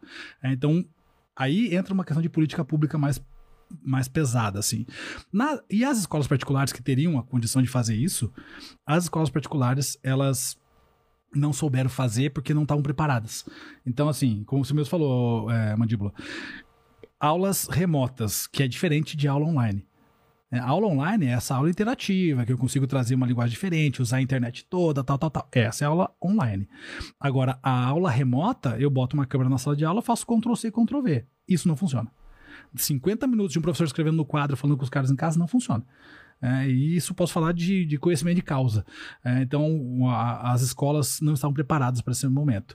Vai ter aí um déficit, um ajuste? Vai. Vai ter um, um déficit, vai ter que ter um, vai dar uma resetada. Esse ano de 2022 a galera vai ter que pegar a molecada de novo. Ó, que ponto a gente parou? A gente parou lá em 2020, então vamos começar de novo aqui. Vai ter que ajustar Perdeu, isso. né? Não tem jeito. É, cara, especialmente escola pública, tá? Especialmente escola pública perdeu muito isso, vai ter que dar um suporte e é, poder. é, e acho que espero que as escolas públicas consigam, assim, de alguma forma resgatar isso. Mas é, o que eu mais me preocupa é com a escola pública, porque a escola particular tem acesso a um pouco mais de material, um pouco mais de, de coisas, assim. Então, realmente é um processo novo, é um resgate, quase um restart, né? Um, um reset aí e começa tudo de novo.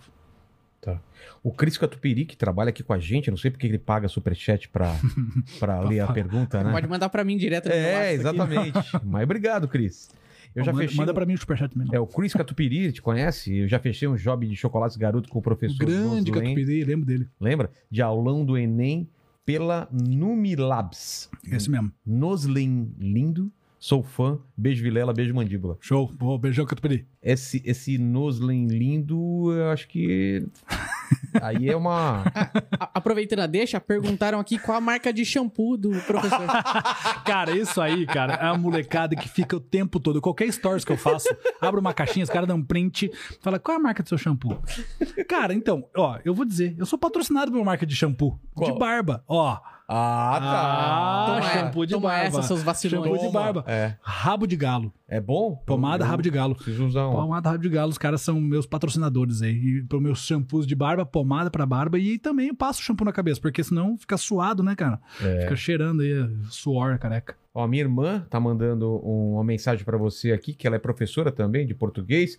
Falou assim: irmão, se ele puder mandar um alô pros meus alunos do Pio 12, eles iriam curtir muito. Alô, galera do Pio 12. Eu nunca entendo quem pede pra mandar alô, né? Alô, aí você manda alô. É isso. É, Cara, é, é engraçado, eu recebo bastante isso no, no inbox do Instagram. é. Manda um Professor, alô. manda, manda um videozinho aqui dizendo oi pra galera tal. Cara, só que fui fazer, se eu for fazer isso pra todo mundo, Nossa, imagina. é o dia inteiro. E E a assim, pessoa vê, ah, mandou um alô, É. legal. uma coisa que eu faço, eu respondo todo mundo no inbox. É mesmo? Todo mundo. Tem, assim, óbvio, eu- agora quando eu for abrir, deve ter que ir lá. No Você não mais- recebe piroca no. no, no- Cara, não. Já Não? recebi coisas estranhas no passado. Agora não, Ah, é? não Tipo recebo mais. Ah, tipo. Uma piroca com um erro de português. Não, fotos Tatuado. de, fotos de nádegas, coisas assim. Ah, é? eu- Olha a, a só. minha esposa viu tudo já, eu pra ela. Ela só É fala verdade. assim, bloqueia. Eu Falei, já tá bloqueado. já recebi, já recebi fotos estranhas, mas aí bloqueia. É, Segue o baile. Felipe Gomes. Olá, professor Noslen. Meu nome é Felipe Lobato e gostaria de saber o que você pensa a respeito sobre o a, respeito sobre não a- a respeito do método Paulo Freire de alfabetização. Grande abraço. Cara, eu acho assim. é, Paulo Freire trouxe contribuições muito relevantes, sabe assim? é, e a gente precisa pegar o que ele deixou de bom e re- reaproveitar com a realidade de hoje. Porque Paulo Freire é de um outro tempo, né? Então a gente precisa pegar as coisas interessantes que ele trouxe, o que é de bom dele, e pegar o nosso tempo de hoje e dar aquela, digamos, É. somada de forças, né? Não dá para replicar uma coisa que aconteceu lá em 1900 lá vai as bol- bolinha para hoje, né? Então a gente precisa sempre aproveitar o que nós temos hoje para juntar a força com aquilo que foi bom. Isso é para todo mundo, tá? Não é só Paulo Freire, não. Tem muita gente que contribuiu para a educação ao longo do tempo e deixou um legado de- muito bacana. A gente pega o que é de bom nisso e usa o que, as nossas, as nossas tecnologias de hoje, a nossa, a nossa visão de hoje, soma forças para fazer algo melhor ainda nos dias de hoje, né? A gente não pode simplesmente pegar, ah, pô, 1940 foi assim, 1970 foi assim. Não, 1900, em 2021 não dá para ser igual a 1970. Mas existem coisas boas de 1970 que sim, podem ser somadas com as coisas boas de 2021 para fazer algo bom para educação. Então, sempre penso assim: pega o que é de bom e soma hoje. O Bill Mask fala: Minha mãe é professora de português também, sou péssimo nisso. Ela fala muito palavrão e fala caipira. O professor se importa em falar errado ou palavrão? Não, zero problemas. Eu procuro nas aulas não falar palavrão, nas aulas de, de, de- de YouTube, assim. É uma, uma coisa minha. Até pra atingir todo mundo. né? É, porque assim, pô, às vezes uma família tem lá, um- uma mãe tem que- Agora na pandemia aconteceu muito. É. As mães tinham que assistir a aula para poder explicar pro seu filho em casa. E, pô, se tá cheio de palavrão, a mãe já não consegue assistir aquela aula. Então, assim, eu deixei o, o canal bem friendly family, né? Que chama, né? É, friendly. Friendly family. É, É, sei, friendly, eu não sei é. falar inglês, ainda É bem. É family friendly. É family, É, family fa- friendly. family Fa- Family friendly. É, deixei ele bem. É, bem português você é ruim, mas no inglês você Se destrói. se destrói. destrói tem acento ou não? Eu acho que tem. E aí? Tá certo. É. que É igual o herói. Herói. Porque depois daquela. É, a- Novo- O, o último, é, último acordo. é isso Eu me já, bagunçou. cara, eu já nem chamo de novo acordo É porque, porque- foi em 2009. Caramba. é. Né, 2009 para 2021 Aí já tira- mais caíram, 10 anos, né? Caíram alguns assuntos, acentos desse, aí eu me confundi. É, na verdade, sim, na- no final de palavra, quando tem o, ia, o hiato, o ditongo, né, o herói, destrói, continua com acento. Agora, se fosse na paroxítona, por exemplo, a palavra heróico, Tá, esse acento não tem mais, mas a pronúncia é a mesma. entendi. né, heróico, jiboia, é, colmeia, é, oi, ei, esses, esses, essas, esses ditongos que estavam na paroxítona, que é a penúltima sílaba, esses tinham acento antes, não tem mais, mas a, continua a mesma pronúncia, Ah, né? então é fácil. Então não vou falar assim, caiu. é, plateia. Plateia, falo plateia, mas não escrevo com acento mais, sem acento, mas continua sendo plateia.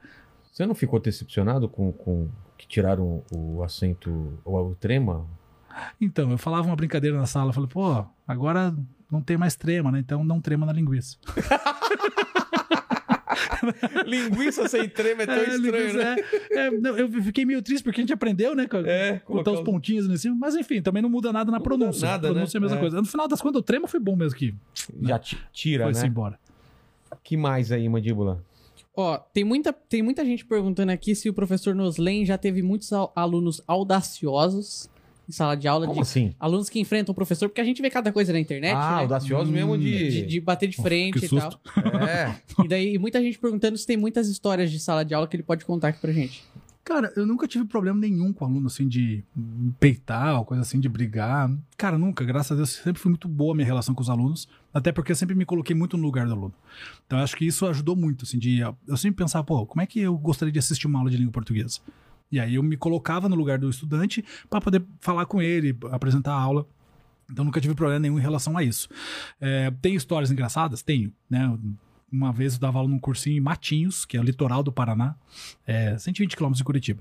E eu fazia bate e volta toda terça-feira lá. Então dava aula de manhã em Curitiba, dava aula no começo da tarde em Curitiba, pegava o carro e ia para Matinhos, chegava lá às 6h50, dava aula das 7 às 10h30 e voltava. Caramba. Nesse cursinho, E o mandíbula reclama aí. nesse cursinho, o banheiro de uma das salas era dentro da sala de aula, atrás do quadro. Como assim? Então imagine, tem o quadro aqui, Aqui é o, aqui é o quadro. a galera sentada aqui. Tá. E aqui é o quadro e a entrada do banheiro era por aqui, assim, tipo, atrás do quadro. E você escutava o que Tudo que acontecia lá dentro. e aí, cara, foi um dia que. fazendo? Agora vamos falar de conjugação. Ah, Hoje é dia da crase. Era mais ou menos assim. E, e faz aquele eco de banheiro, assim. É. da- Não, e daí o cara puxava a descarga no meio da aula, entendeu? A galera ria, pra Cara, caramba. não, todo mundo ficava, tentava ficar sério, mas não dava, né? E num dos, dos dias, o- era sempre assim: eu dava aula na sala, na sala de baixo e tinha um outro professor que dava aula na sala de cima. Depois do, do intervalo, gente trocava, né? E no intervalo, o professor da sala de cima tava meio mal do estômago, foi ao banheiro da sala de baixo. E tá, no intervalo ninguém tava na sala, beleza. Bateu o sinal, ele não tinha saído ainda. Eu voltei, a turma toda voltou, a turma de cima foi pra aula, esperando ele chegar lá e ele no banheiro aqui. E eu comecei a aula, tal, tal, tal, não sei o quê. E daí eu vi que tinha uma movimentação no corredor lá fora, porque o professor tinha sumido, e ele no banheiro ali fechado ainda, né? De repente começou a vir um odor estranho pra dentro da sala. A galera começou a ligar os ventiladores na parede, assim, pra dispersar o odor e tal, e nada, e nada, e aquela coisa estranha, de repente. blá, blá, blá. Barulho da descarga. Eu parei, olhei, e aí saiu o professor suado de dentro da- do banheiro. Oi, Mais pessoal. leve. Aí, cara, eu falei, pessoal, vamos lá pra fora, deixar o ar ventilar aqui, depois a gente volta pra, pra, aula. Teve essa. Teve uma. Cara, tem muita coisa com coisas orgânicas mesmo, né? Teve outra. Literalmente. É, que eu tava dando aula numa turma de sétima série, cara. Pô, sétima série é muito engraçado, porque a molecada tá naquela transição de adolescente, não sabe se é adolescente, se é criança, e dando aula, tal, tal, tal. E bem nas- na, atrás de mim, assim, tinha um menino, chamava, a gente chamava ele de Lula, o apelido dele era Lula, mas é, o nome dele era Luiz, acho que era. Enfim, tava, não sei o que, não sei o que, conversando, blá, de repente, sabe quando você vai segurar o espirro? Você vai Sei. segura pra não, pra não sair alto, tava todo mundo em silêncio enquanto eu tava escrevendo, e ele foi segurar, ele fez. Quando ele segurou, saiu por baixo o espirro. Cara, e aí a turma toda. Pá, pá, pá, E eu não podia virar rindo pra galera, entendeu? Claro que não. E eu su- suando, rindo assim no quadro, e eu, "Shh, quieto aí, pessoal, e controlando assim. Só que eu não sabia como tava a situação da turma atrás, né? Quando eu virei pra olhar pra turma, a menina que tava do lado dele, Marcela, o nome dela, lembro até hoje, ela tava deitada no chão assim, ó. Cá, cá, cá, cá, cá, cá. Falei, que é isso, Marcela? Ela apontou o dedo pra ele assim, deitada no chão, assim. Ele peidou! Putz, aí. Aí, ferrou. Cara, eu comecei a dar risada e ele vermelho, né, tadinho? Vermelho, vermelho. Eu Coitado. comecei a dar risada também, assim, eu respirei fundo. Falei, pessoal, parem com isso. Eu também peido e vocês não ouvem. e aí eu voltei pra aulas, cara. Nunca mais esqueci dessas cenas. Tem, tem algumas coisas engraçadas, cara. E você, mandíbula? Já, já, já deu alguma errata na escola assim? Cara, gafe muito grande assim, não. Chamar a professora de mãe. Não, não, não. Acontece, né? Não, de mãe não. Eu Quando chamei é de, mais novo. de tia já. Ah, tinha até normal, é. É. Mas Mas- mãe já. Mas gafe não. Mas eu, eu era ligeiro na escola. Porque eu sempre, eu sempre fui razoavelmente baixo e magro. E quando eu tava no ensino médio, eu tinha uma, uma hora, uma hora e meia a mais de quem- do que quem tava no ensino fundamental. Então dava o sinal da última aula, o que, que eu fazia? Eu saía rapidinho, me juntava com a galera do fundamental e saía da escola e ninguém percebia. E ia embora. Olha só, rapaz. Cara, E o pessoal me conhecia ainda, os, os, os. Como é que fala? inspetores. Inspetores e tal. Eu passava, dava um alô assim, ele, Hugo, até amanhã, hein? Falei, "Ah, amanhã. Ia embora. E o lance de Cara. cola? Cara, Cê- já, cê- já peguei cola na sala de aula. Qual é a cola mais absurda que você viu? Esse cara, pô, merece, Cara, merecia até deixar os, ca- passar. os caras não, são, não foram muito Não criativos, criativos, comigo, não. Cara, os caras botavam dentro do penal, penal, o estojo, né? Penal? Cara, olha, é legal falar isso aqui, ó. Variação linguística, já ouviu falar disso? São as palavras diferentes em várias regiões É. do país. Pra nós, no sul, penal é onde você põe lápis, borracha, Sabia que é, o? Não, que é o estojo. Nunca tinha ouvido. Que é o estojo, que é a mesma coisa que o estojo. vocês Vina. conhecem. Vina. Sabe o que é vina? Já falei aqui. Já é salsicha. Salsicha, isso é. Pão com vina. Pão com vina, né? O, o cachorro quente lá em Curitiba é só com vina. Você chega lá, eu quero cachorro quente. Não, não é que só vina, né? Tipo, ó, eu quero cachorro quente com salsicha. O cara vai te olhar assim. É. O que você quer? Não, cachorro quente com vina. Daí, É. Entendeu? É, é- é- as variações. Lá em Curitiba a gente chama é, jaqueta, chama de japona. Ah. Aí você fala, ah, eu peguei minha japona. Tu não pensa que é uma japa grandona, né? É, uma japona. Uma japona. Não, é uma jaqueta. É, Então é muito legal. papagaio. Pipa. Pipa, papagaio. Quadrado. É, é, raia. Raia. Raia. É, semáforo, sinal, sinaleiro, Lá é sinaleira. como, lá em- no Paraná. É, a gente chama de semáforo. Semáforo? Semáforo, é. Mas tem lugar que chama de farol. Aqui é farol. É, farol, sinaleira. É. É. Tanto que eu tenho uma piada com semáforo que eu, eu, pes- eu falo, pergunto ainda antes como que o pessoal chama farol. Que eu tenho que falar semáforo, sinaleira, essas coisas. Aham, é, senão, é, senão a galera não vai entender a piada. É, igual aquela mandioca, aipim é, e macaxeira. Uma caixeira. Mesma, mesma coisa. Tem. Ah, tem a discussão eterna, né? Biscoito e bolacha. É. Pra nós, lá em Curitiba, é bem separado. Biscoito e bolacha. Bolacha é recheada. Biscoito é só sequinho ali. Né? Essa é a diferença. Aí fica, não, mas o certo é isso. Não, não tem certo e errado nessa situação. São maneiras de falar em cada região do país. E tá tudo certo, tá tudo resolvido. Não tem certo e errado nessas situações. Então não é, ai, eu sou certo porque eu falo biscoito, eu sou certo porque eu falo bolacha. Não. Como chama time ruim lá no Paraná? É Atlético lá. É, aqui é Palmeiras. É. Vou forçando a barra aqui, né? Agora é Santos, né? O Santos que tá ruim agora. É, não. você tá Eu, eu, eu falo do Atlético, mas o meu Curitiba tá na B e o Atlético tá na A. Ah, então. O pessoal usou o Curitiba pra caramba, Ó, né? Até eu quero zoar, né? Porque, pelo amor de Deus. Mas vai subir agora. Vai subir? Ah, É Tá em primeiro, pô. É líder. Pô, é, é, o, o- o que eu acho só um absurdo. o, o Vasco não vai, né? O Vasco tá quase. Não, acho Cara, que provavelmente não vai subir, não. tá- e, o tá e o. Cruzeiro tá perto de cair pra Série C. Caramba, o Cruzeiro tá o pra Cruzeiro cair tá pra... feio, cara. O Nossa. Cruzeiro tá feio. Ô, mas é, eu acho um absurdo que campeão da Série B nunca repete, né, cara? Nunca tem bicampeão. Nunca tem bicampeão. É, que injustiça isso, né? É absurdo isso, né, cara? Eu, eu achei legal o Corinthians, ele, ele só caiu pra, pra ter esse título, porque não tinha o título, Eu, né? eu pensei que o Coxa podia pedir, ó, ano que vem eu quero ficar na B de novo pra ser o primeiro bicampeão da B. Porque eu não sei se não sobe já 10 de novo. Pode crer. Fala, mandíbulas. Você tá falando de colas geniais? É. É, Você já viu a cola da bolacha? Não. Na verdade é a cola do biscoito, porque não dá pra fazer muito na bolacha recheada. Mas sabe aqueles biscoitos maisena que são grandão? Sei, sei, sei. Então, o que, que o cara faz? O cara faz toda a cola, a fórmula ali, o Mas não dá pra escrever lá.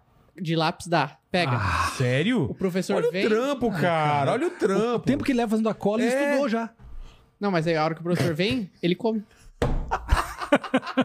Eu tinha, eu te- sabe o que eu fazia no, no dia de prova? Você já viu isso? Você ouviu falar? Eu já vi, eu já vi. Ou você já fez isso? Não, nunca fiz. Ah, Esse eu bom. nunca consegui fazer. É. Eu, eu- eu- no dia de prova, eu distribuía a prova pra galera, parava lá na frente, botava um óculos escuro e ficava com o braço cruzado. Isso é um terror, cara. Você E nunca aí, sabe pra onde tá olhando. ficava assim, aí o cara, os caras começavam a dar risada, aí eu ficava parado com, com o olho assim ó, pro lado, levantava, o óculos, baixava. Aí olhava pro outro lado, levantava, baixava.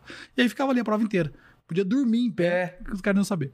Aí, Eu, eu, eu, Virava eu- palhaçada. Eu, eu colava muito pouco, não tô mentindo, eu, eu era bem CDF, mas quando eu tava desesperado, eu não sei como que era aquela carteira que é aquela recortada, né? Que Aham, assim, tem só o braço. É. Eu fazia bem na pontinha, bem pequenininho, tudo escrito. fazendo em volta. É, assim. tudo em volta, que não dá pra. Cara, não dá pra enxergar. Bem pequenininho assim. Mas eu ficava desesperado, que medo, cara, Não, eu- ser pego. cola. Eu lembro de uma vez um amigo meu fez. Esse é meu amigo meu, né? Mas é verdade. Ele pegou um tubo de caneta, cort... Sei, quebrou no meio o tubo de caneta, fez um papelzinho assim, colou o tubo de caneta na- nas duas extremidades e enrolou com um pergaminho. Nossa, velho, o e cara. aí é- botou um elastiquinho assim no meio e ele ficava girando assim o, tubo de caneta. O cara é genial, velho. Genial, genial. a prova inteira. E bem do meu lado, assim, girava assim. né? O professor vinha, ele jogava dentro do penal. Tinha, quando, quando eu morei em Manaus dois anos, é, aí a gente tinha uma mania de ficar, ah, te closes, porque era Schwarzeneggers. A gente fala Schwarzeneggers, ah, closes, be close. Aí na prova, a gente combinou isso quando era múltipla escolha. Aí perguntava assim, o cara fala três, você falava sigloses. então era bigloses. Como a gente sempre falava isso na, na Aham. aula, o professor nem ligava. Não sabia que era BC. É, agloses, digloses, Egloses. egloses. Caralho, que idiota.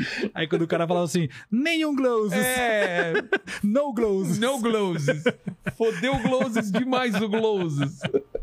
Não sabia de nada. Tem mais outra música de alguma outra coisa? que- Porque a música é legal porque ela ajuda a, a colar na cabeça, né? É. O negócio. Cara, fiz essas porquês, tem a- aquela que eu falei da preposição, É. É, tem o malha funk da acentuação. Qual que é? O malha funk da acentuação, lembra do malha funk? Esse é o malha funk. Pá, Os você tem que lembrar. são Aí, ó. Ah, sou- Vem pra cá, Ah, tchutchuca linda. Nossa, O mano. mandíbulo tá até dançando já. né? É. Os moleques são dengosos.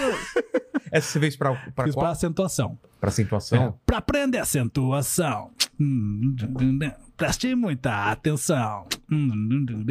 Óxidos aí, ó, hein? Proparoxina todas têm. Tararararara. Hum, hum. E as paroxítonas? Ah, ah, duas palavrinhas. Ah, ah. Lindos psan, ah, ah. Rumo um som chão. Ah, ah. Lindos psan, ah, ah. Rumo um som chão. E volto no começo. Vou explicar por que lindos psan. É. É porque são as terminações das paroxítonas. L, I, é, seguido de S. É, então eu criei duas palavras. L, I, Li, N, U, S, Tá. P, S, A.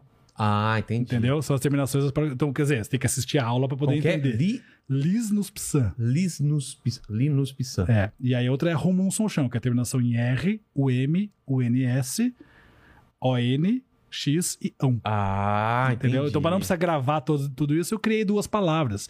Aí eu conto uma historinha nas- na, na, na aula, falo que meu sonho é botar o nome dos meus filhos de um de Linus Psan, outro de Rumum Som Chão. É, ou se for um, um- um filho só, eu boto o nome composto, tipo João Henrique, Linus Psan, Rumum Som Chão. Tem filho? Não, Não temos ainda. não, não tem, mas não vai ser esse nome. É, eu falei que o nome do meu cachorro vai se chamar de Tongo. Ela também não deixou. Por quê? Algum- Só porque... Só porque eu queria homenagear alguma coisa da língua portuguesa, entendeu? Aí quando ele morrer vai ser o Tritongo. né? Aí ela não gostou também.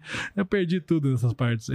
Cara, a mulher que manda no nome da criança, eu já percebi. Sim, isso. manda em tudo, filho. É, tudo tá normal. Lá em casa, ela que manda em tudo. Ela que manda até na língua portuguesa lá em casa. Ela é professor de redação. É mesmo? Caramba. É. E redação, qual que é, o, qual que é a, a dica? Cara, redação, primeiro, né? Se tem, que, se tem alguma coisa que é prática em língua portuguesa, é redação. Prática que você fala em Escrever. Escrever. Ah, prática, de praticar. mesmo. Ah, tá. praticar, praticar, praticar, praticar. Que a galera fala assim: ah, hoje eu não tô inspirado pra escrever. Pô. Cara, não é inspiração, é transpiração. É. Redação você tem que reproduzir cada vez mais. Então vamos lá. Eu quero fazer uma redação para passar no Enem. Tem que escrever a redação modelo Enem várias vezes, de vários temas diferentes. Então, primeira coisa, aprender como que é a estrutura dessa redação. Fazer vários e vários, vários. Não só fazer, né? Entregar para um professor corrigir, para o professor poder apontar os teus erros, você re- recebe os teus erros e, ah, beleza, vou melhorar isso aqui na próxima. Ou até reescrever aquela mesma, né? Se for possível. Então, assim, tem que ter essa, essa constância de reprodução. Produzir, produzir, Entendi. produzir, produzir. Tem que ter muita leitura, né? Para ter o que? Repertório, saber o que colocar também lá como argumento da tua redação. E aí o repertório, as pessoas acham que é só, ai, eu tenho que ler, sei lá, um livro científico. Não. Você pode usar de repertório numa redação, por exemplo, uma série que você assistiu, que se encaixe naquele tema. Pode usar. Ah, eu li o livro do Harry Potter. Beleza, se tiver algum personagem que se encaixa ali, você quer usar, pode usar. Então, o repertório é isso, usar aquilo que você tem de conhecimento de mundo dentro da redação como forma de, de- de sustentação de argumentação. Beleza, é isso. Então, tem que ter essa- essa- esse conhecimento de mundo, tem que estar ligado no que está rolando, porque normalmente, por exemplo, o Enem, especialmente, a temática, o tema do Enem é uma problemática social do Brasil.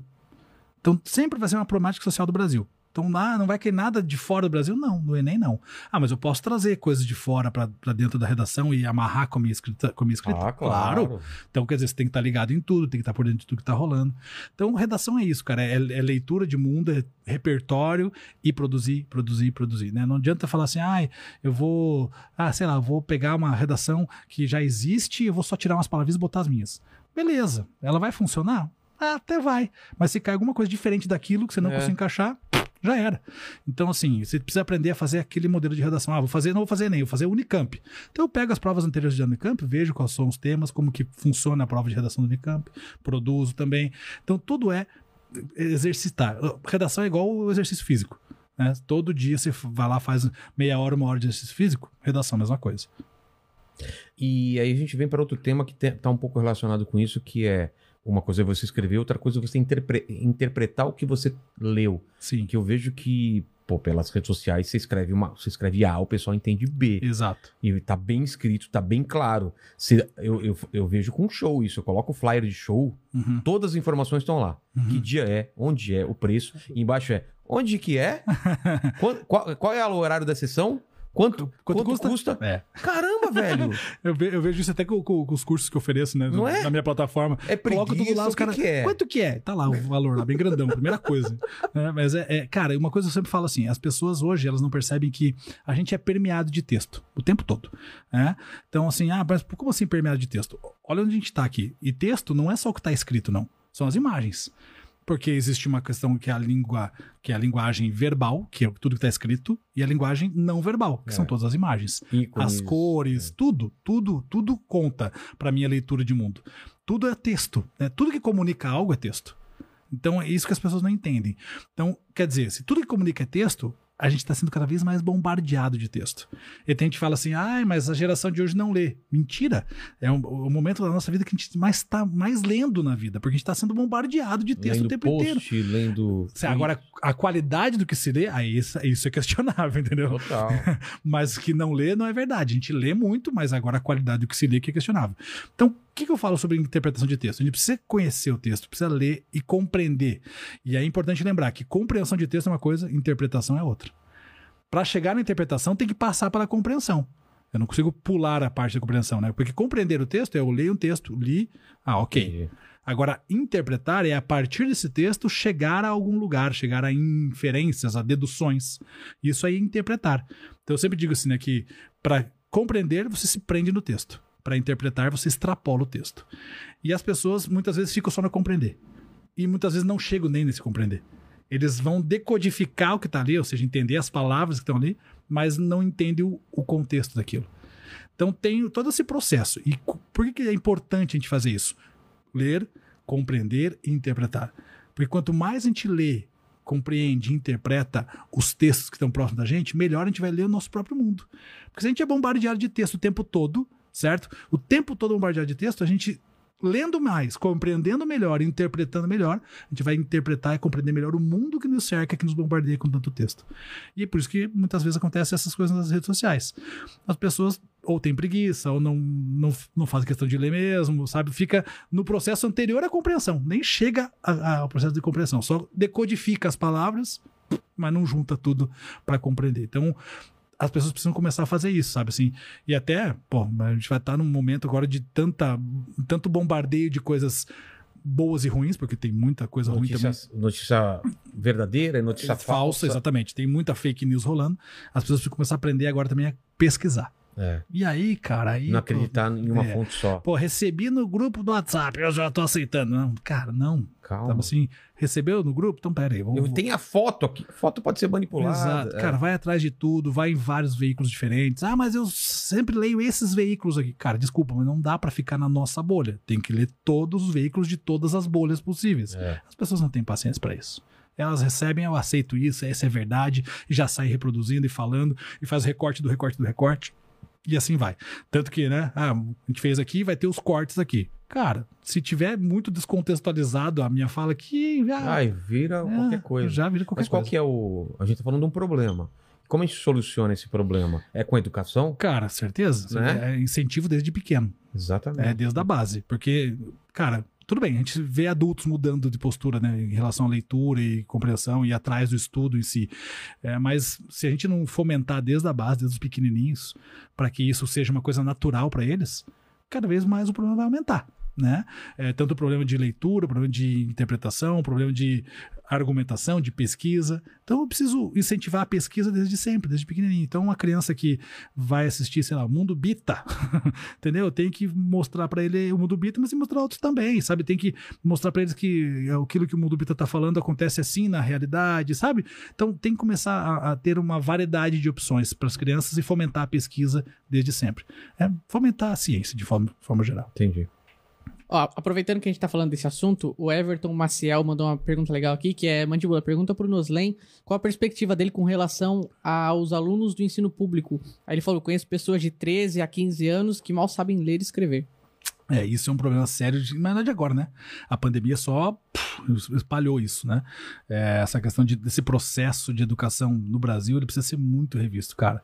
Muito. E especialmente de educação pública, né? Precisa de investimento de verdade na educação pública. Não é falar que vai fazer, ah, é, falou que fez, ou ah, trouxe um número X, número Y. Não. Tem que ter um processo de reformulação da educação pública do Brasil.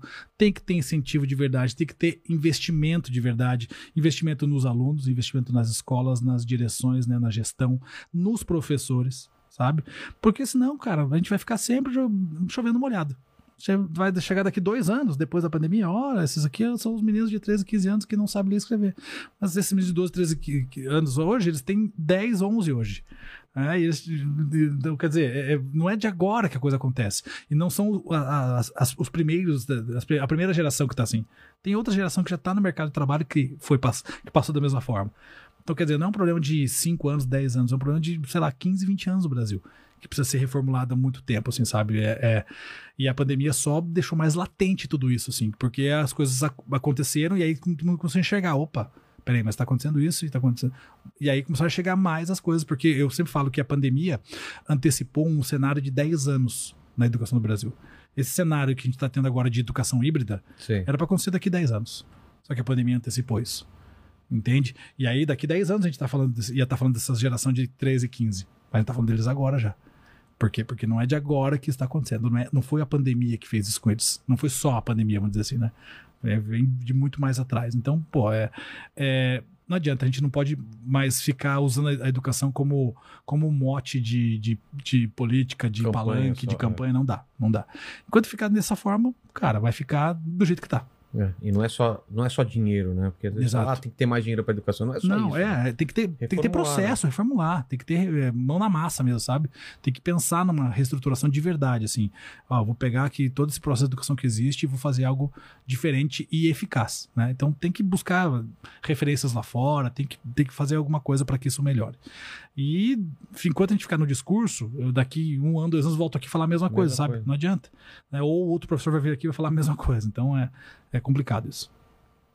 Fala, mandíbulas. Ó, o Jean Fabrin falou aqui, ó, professor, fiz o curso da PMPR e... PM fal... Paraná. E faltou 2.6 pontos na redação. Talvez faltaram, né? Talvez. Ele, ele escreveu, ele escreveu faltou. Ah! Olha! Ele jogou. Tirou o corpo tirou fora. o corpo fora! Mas dessa aqui é verdade. Tá, Ó, tá bom. Talvez por isso tenha faltado 2.6 pontos.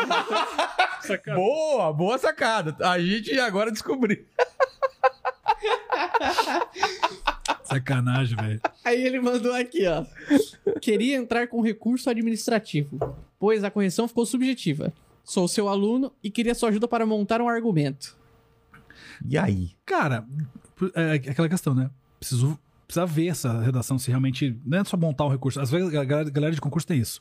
Faltou 2,6, eu quero arranjar uma nota aqui dentro. E às vezes não tem de onde arranjar uma nota ali dentro. Né? Então precisa pegar essa redação, ler inteira, ver o que está acontecendo, ver se realmente né, é possível ter algum tipo de melhora nessa nota. Dificilmente uma banca de correção erra, sabe?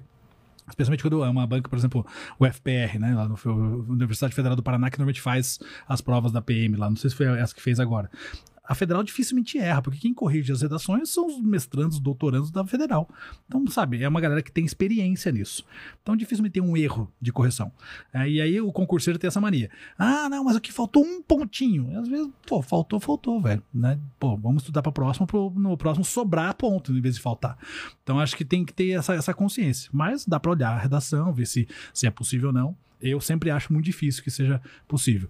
E esse processo de olhar a redação é um trabalho bem grande, né? É um trabalho bem, bem penoso. Então, É. não é só, ah, vou montar aqui por montar. Não, tem que ver se é possível, se vale a pena, se vale a pena gastar energia para essa, essa, essa melhora de nota ou não. Que normalmente ela não melhora. Dif- Dificilmente acontece. E perguntaram aqui, professor Noslen, é, você trabalha ou só dá aula? Ah, essa é clássica, velho. Como assim? Agora não é essa mais isso que me perguntou. Ah, você trabalha ou só faz vídeo? agora, agora é essa. Cara, esse, esse papo de você trabalha ou só dá aula, todo professor já ouviu na vida. Né? Porque as pessoas não enxergam a aula como um trabalho. É, como eu falei aqui, pô, eu gastava um domingo inteiro preparando as aulas da semana toda. E eu dava aula de segunda a sexta, ou seja, eu vivia pro trabalho naquela época. Não que hoje seja diferente, né? Porque agora eu também vivo pro trabalho, mas a diferença é que eu não tenho agora um, um chefe, um gestor, né? Eu faço a, a minha estrutura didática e tudo mais. Produzo as minhas próprias coisas. Mas também dá um trabalho do caramba, né? Pensar em conteúdos, né? Por exemplo, o que, que será que eu vou fazer agora para a semana que vem de conteúdo? O que eu vou fazer daqui um mês de conteúdo? Né? Por mais que a língua portuguesa é um conteúdo infinito, mas eu preciso pensar não só na maneira de apresentar, é, não, não só de pensar o, o conteúdo em si, mas como eu vou apresentar esse conteúdo. Eu vou fazer da mesma forma que eu já fiz? Não vou. Cara, então, é, é, essa história de que achar que o professor entra na sala, dá aula, fecha a porta e acabou, não existe, né? Não existe. É. A realidade de um professor não é essa. Vamos pegar um professor que trabalhasse só de manhã. Aí ele tem lá 10 turmas, certo? 10 turmas com 50 alunos. São quantos alunos? 500. É isso? Caramba. 500 alunos. Aí ele vai lá e resolve fazer uma atividade para os alunos. Vou fazer uma atividade aqui para de ortografia. Faz atividade, monta a atividade de ortografia, vai, manda fazer o xerox lá, tal, entrega para todo mundo. Os 500 devolvem esse material para ele, ele tem que corrigir esse material. Entendeu? Ele vai gastar mais não sei quanto tempo corrigindo esse material. E detalhe, ele tem prazo para devolver, porque o colégio cobra um prazo. Então, ó, eu tenho que devolver em, sei lá, em três dias. E aí ele vai passar noites em claro corrigindo. Nossa, agora eu lembro quando era moleque. Já corrigiu, professor? Aham. Cara, O devia ser um professor- saco e, pro e ainda professor. falava, pô, mas esse professor é um vagabundo. É, pô, eu fiz isso? aqui em uma hora a prova, ele tá Porque demorando dias. você fez uma atividade, mas ele corrige 500. Detalhe, isso estou falando para você que trabalha só de manhã. Se ele trabalhar de manhã e à tarde, ele vai ter Nossa. mil atividades para corrigir em três dias. Eu já passei uma madrugada acordado fechando nota. Dentro do colégio ninguém me viu. Então eu comecei a corrigir duas da tarde e fechava o sistema no outro dia às seis da manhã. E eu tinha todas as turmas da- da- da- do colégio para corrigir. Eu trabalhei por 10 anos numa rede lá em Curitiba e eram muitos alunos. E eu tinha lá, é, era, e era assim, eu era professor, mas eu dava as três frentes que a gente chama, né? Que era gramática, redação e literatura. Então eu tinha todo o material de gramática para corrigir todas as provas de gramática, as provas de redação e as provas de literatura para corrigir e, e ainda digitar as notas no sistema. Comecei a corrigir duas da tarde, entrei numa sala lá no, no- no fundo do colégio e comecei corrigindo, corrigindo, corrigindo. Foi, foi, foi, foi, foi. Mas seis da tarde parei, fui na cantina, comprei um, um café, voltei, continuei, continuei, continuei, continuei. Quando eu olhei era 10 da noite. Eu vou tocar o barco aqui. Continuei, continuei, continuei, continuei. Quando eu olhei era 3 da manhã. Continuei, continuei, continuei. Quando era 5 e meia da manhã, eu sentei no computador e comecei a digitar as notas. Digitei, digitei, digitei. Dei sorte, o sistema não fechou às 6. Fiquei até às 6 e meia, quase 7 horas digitando nota. Terminei. Olhei lá fora. Sol levantando. Fui no banheiro, lavei o rosto. Guardei o material. Peguei uma linha, fui passar aos professores. Tomei um café na sala dos professores e fui passar de aula. Fiquei 48 horas dentro do colégio. Então, assim, as pessoas não sabem dessas realidades. É. É, então, essa questão de, ah, só, você só, só trabalha. Cara, e aí tem outra coisa, né? Todo mundo acha que o professor tem que fazer só por amor, né? Não, é, é vocação. Claro, é vocação também. Eu acredito muito nisso. Mas, cara, é vocação que precisa ser remunerada. É uma Claro, pessoa, um ser humano que tem que pagar suas contas, que tem que viver, que tem que ter condição de viajar no final do ano pra tirar umas férias. Ah, mas o professor tem duas férias no ano, né? Já viu isso também? É. Cara, que férias no ano, cara? Você, no meio do ano você tem uma semana de férias, porque os alunos têm 15 dias, 20 dias, o professor não, tem uma semana. Depois ele volta para semana pedagógica e tal, tal, tal. E essa semana nem é férias, muitas vezes está preparando material para o próximo semestre. Então, quer dizer, é, é to- todo um olhar que é um olhar de quem está de fora da realidade do professor. Né? E isso eu tô falando assim, da realidade que eu vivi. Que tem outros professores que vivem realidade. Quanto ganha mais. professor hoje em dia do estado? Cara, acho que chegam uns. Em Paraná, vou passar pelo Paraná-. Deve chegar uns dois mil reais, dois mil duzentos por mês. Fazer quanto um período? Um período, uma manhã, todas as manhãs, né? Fechado Tá. assim. Tá? É, não sei como, como tá em São Paulo, outras regiões, assim. Mas, cara, 2.200 reais, se você for pai de família, Ferrou, né? já era. Entendeu? Se fosse for cara solteiro, Ok. morando com os pais, né? nem, nem morando sozinho, né? Morando com os pais. Aí pega amanhã e tarde, quatro É, pau. Aí se, aí se vira. Agora, se você vai pra um cara que é pai de família, que tem dois, três filhos, a esposa tem que trabalhar também tanto quanto ele. A esposa às vezes não consegue tirar nem metade do que ele ganha. Enfim. É, é complicado. E ainda assim, tô falando meio leigo, né? Não sei se é tudo isso, né? Eu acho que. Mas eu acho que é nessa faixa de 2, 2,200 uma- um, um, um, período, né? Tá. Ó, o Renan Felipe falou aqui, ó. Grande Noslen, muito obrigado pelas aulas do ensino médio. Agora entendo as suas olheiras. Aí agora ele falou, e Cara, agora depois cara de primeiro faz elogio e depois já detona, né? Eu parecia o tio Chico da família Adams, cara. É? Falaram, falaram isso. É? Falaram. Eu falei. E eu não tinha barba na época. Era só careca, sem barba. Cara, Ai, ele era o tio Chico, é, cara. tio Era o Chico. Aí ele fala: agora, depois de formado e trabalhando, levo conhecimento, levo comigo os seus ensinamentos todos os dias. Boa. Show de bola. Beijos. O Jean Virgínio perguntou aqui, professor, comenta sobre algumas bizarrices do português, como a palavra colher, que pode ser lida de formas diferentes, acho como colher, e é, com significados tá, diferentes. É tá. a tal da prosódia que você falou, né? É, Colher e colher, né? que aí o verbo, né? Colher. é. É. Que ma- Qual outra palavra que tem assim? Cara, vamos pensar. Hã? É, mas a, a manga, a pronúncia é a mesma, né? Pode ser a manga de camisa e a manga fruta, mas a pronúncia é a mesma. Agora, colher e colher, é, escreve igual, só muda a fonética da palavra. Muito doido isso. Deixa eu pensar numa outra aqui. É, Eu também tô pensando, agora não cara não vê lembrando nada de, também. de bate-pronto assim. Tá. Mas tem umas coisas bizarras, bi- birrasas, Que- bizarras. o- além disso, o que, que mais você acha bizarro da língua? Cara, ó, por exemplo, em português tem uma palavra, uma única palavra, que o plural dela acontece no meio dela. Quaisquer? Nossa, como eu lembrei disso? Hein? Deu sorte, chutou, chutou. Não, mas é que eu, lem- eu- eu pensei, é mesmo, quaisquer. Qualquer, o plural é quaisquer. Devia ser qualquer. Não- não- Qualqueres. é, e é a única palavra em português que é assim, que o plural é no meio. É uma coisa bizarra se eu pensar, né? É. Não faz sentido. É, é, o que mais que a gente tem de coisa diferentona, assim? Cara, pô, pensar que tem nove países no mundo falando de língua portuguesa. E se você for conversar com alguém de outro país falando de língua portuguesa, parece que não é a mesma língua. Nossa. Né? Então, o português de Portugal é- é- tem um jeito português. Açores, você já ouviu Açores? Não, é Açores não. Nossa, cara, eu vi, eu fui fazer um show em Portugal de stand-up e tinha um cara de Açores que subiu pra fazer um negócio. É um português meio francês, é uma coisa que você. Ah, cara, você fica prestando atenção assim, você perde toda hora. Perde todo. É mais fácil entender espanhol do que, Sim. do que português de. de É, não, e, e tem coisas que são engraçadas, né? Eu, eu fui, a gente foi a Portugal e, e aí teve uma coisa que, que me chamou a atenção. Cheguei na. Fui pedir um suco, né? Aí lá é sumo. É, sumo. Sumo. É, se você pensar, faz lógica, né? O sumo da fruta. né? E aí, quando veio pro Brasil, virou suco. E aí eu falei, ah, eu quero um, um suco de abacaxi. Ele ficou me olhando assim. Aí eu olhei e falei, ah, daí tava lá no cardápio, ananás. Que é como é em espanhol. Então, abacaxi é uma palavra indígena. Então não tem em português no Portugal. É muito doido isso, né? A gente começa a ver que são diferenças pequenas, mas que fazem parte de um português brasileiro. Entendi. É muito doido. Sumo de ananás. Sumo de ananás. É suco de abacaxi. E você foi pra Portugal, Para certo? Portugal. Você comeu punheta de bacalhau? Não, eu Arroz comi. de pica? Não, comi só de polvo e. E licor de merda. Também não. Mas eu vi nos cardápios. Você viu? Eu falo isso, o pessoal acha que eu estou zoando. Aí eu fiz um vídeo e errei, cara. Eu falei licor de merda. É, é licor de merda, né? Eu falei chá de merda. Aí o português, você está a zombar dos portugueses, o certo é licor de merda e não chá de merda. Eu falei, Fez toda a diferença. fez toda a diferença. Um tem cara. álcool, tu não tem. É. Arroz de pica é muito bom. É, E tem- punheta de bacalhau porque eles preparam com os punhos. Com os punhos. É. É. Punheta. Tem muito arroz. é, E tem, outra, tem outras palavras lá. Ah, é. Caramba. Não vou lembrar. É, Não, de comida, tô falando Ah, de tá. comida. Você ia falar o quê? não, ia falar outra coisa De que, pica, né? não, que- Pica no cu é, é. não, fila em Portugal é bicha. É bicha. E pica é injeção. E cu é bunda. Então, pica no cu é injeção na bunda. É mesmo? É? Vou tomar uma pica no cu. Imagina a agulha entrando no buraquinho, No- no- no boga. No, no boga. Mas aí é, é- Como é que é? é colonoscopia? É, cara.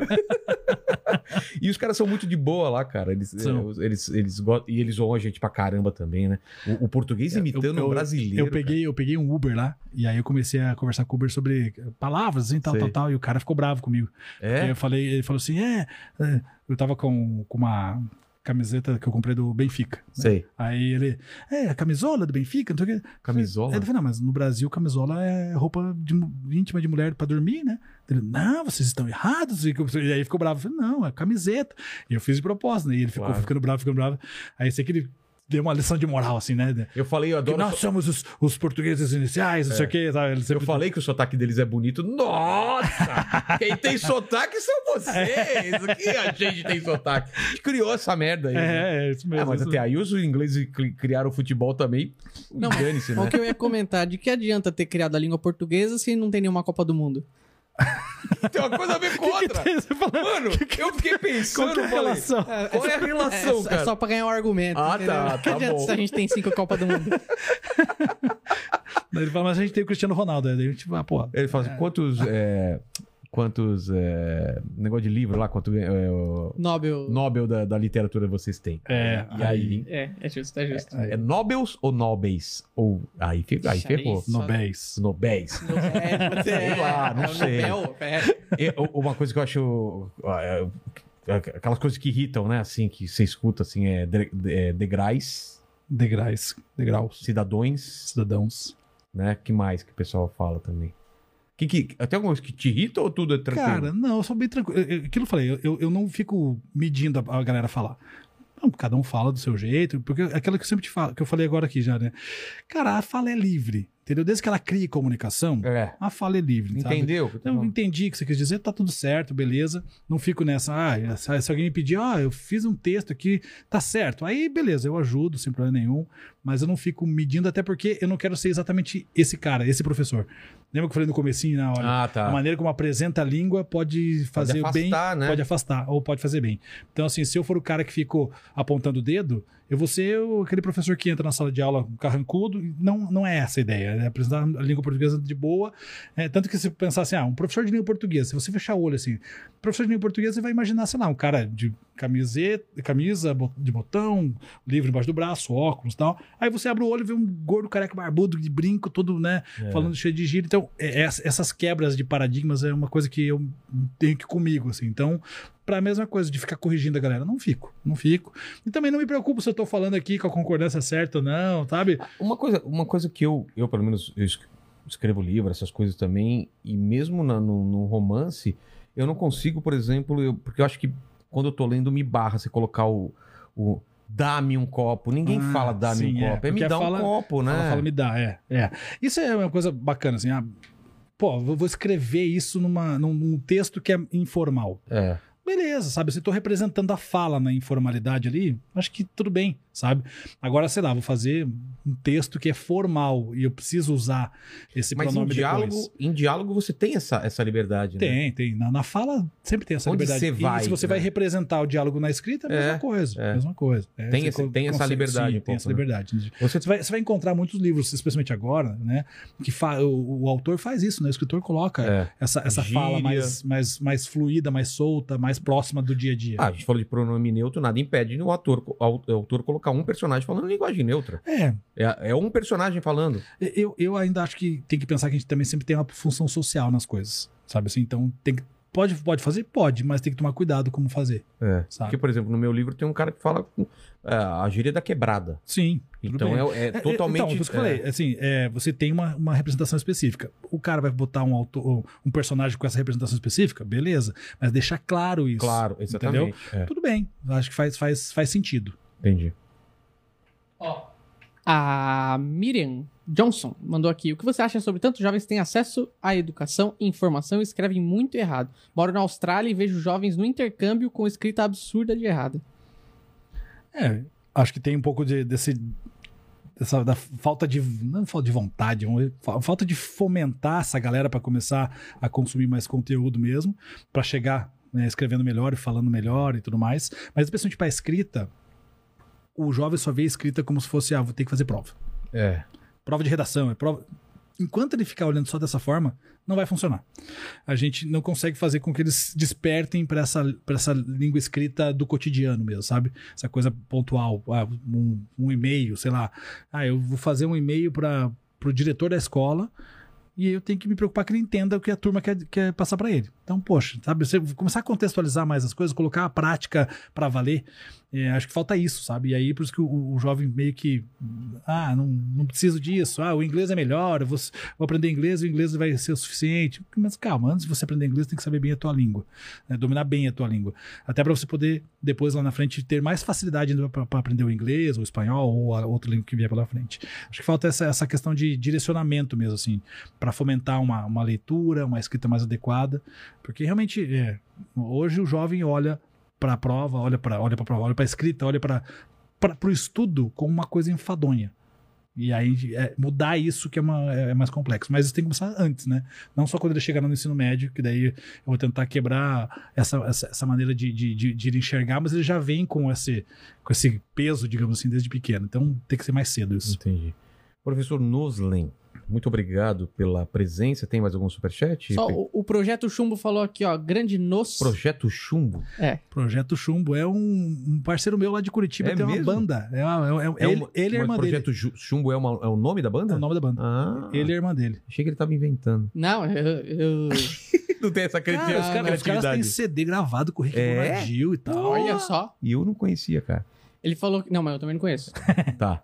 Mas ele também fala aqui, ó. Feliz demais por. É, por você estar participando desse podcast tão massa. Conta pra eles aí da nossa música só com monossílabos. Ah, é verdade, cara. Tem uma, uma, a minha aula que eu dou de monossílabo, de sílabo e trissílabo no, no YouTube, eles têm uma música que fizeram só com monossílabos. Vários monossílabos, monossílabos, a música ah. inteira. A música inteira. Sol, céu, sabe? Vários monossílabos. E falei, pô, que sensacional a sacada. E aí eu chamei eles, eles no final da, da aula, eles aparecem lá e tocam a musiquinha e tal. E eu pô, fico dançando a música. Só com monossílabo é um é. desafio absurdo. O nome da, da música é monossílabo. Só. Só. Só. É. Boa. É. é um jogo de improviso, só pode falar monossílabo, né? Fala mais aí. Sim. Não. Pô. Tá. tá, você já inventou modo, é, que é está, né? É está. Já deu uma já roubada deu, no já jogo. Já roubou aí. no jogo aí. É. Foi. Foi. Foi. Obrigado, professor Noslin, pelo papo maravilhoso, Valeu, mas é, você não escapou ainda do final que a gente tem. Eu sempre encerro aqui fazendo as três mesmas perguntas para todos os convidados certo. e contigo não vai ser diferente. É, a primeira pergunta é o seguinte: olhando para trás, a gente, já que a gente está aqui falando da sua história de vida, do seu trabalho, qual foi o momento mais difícil que você passou?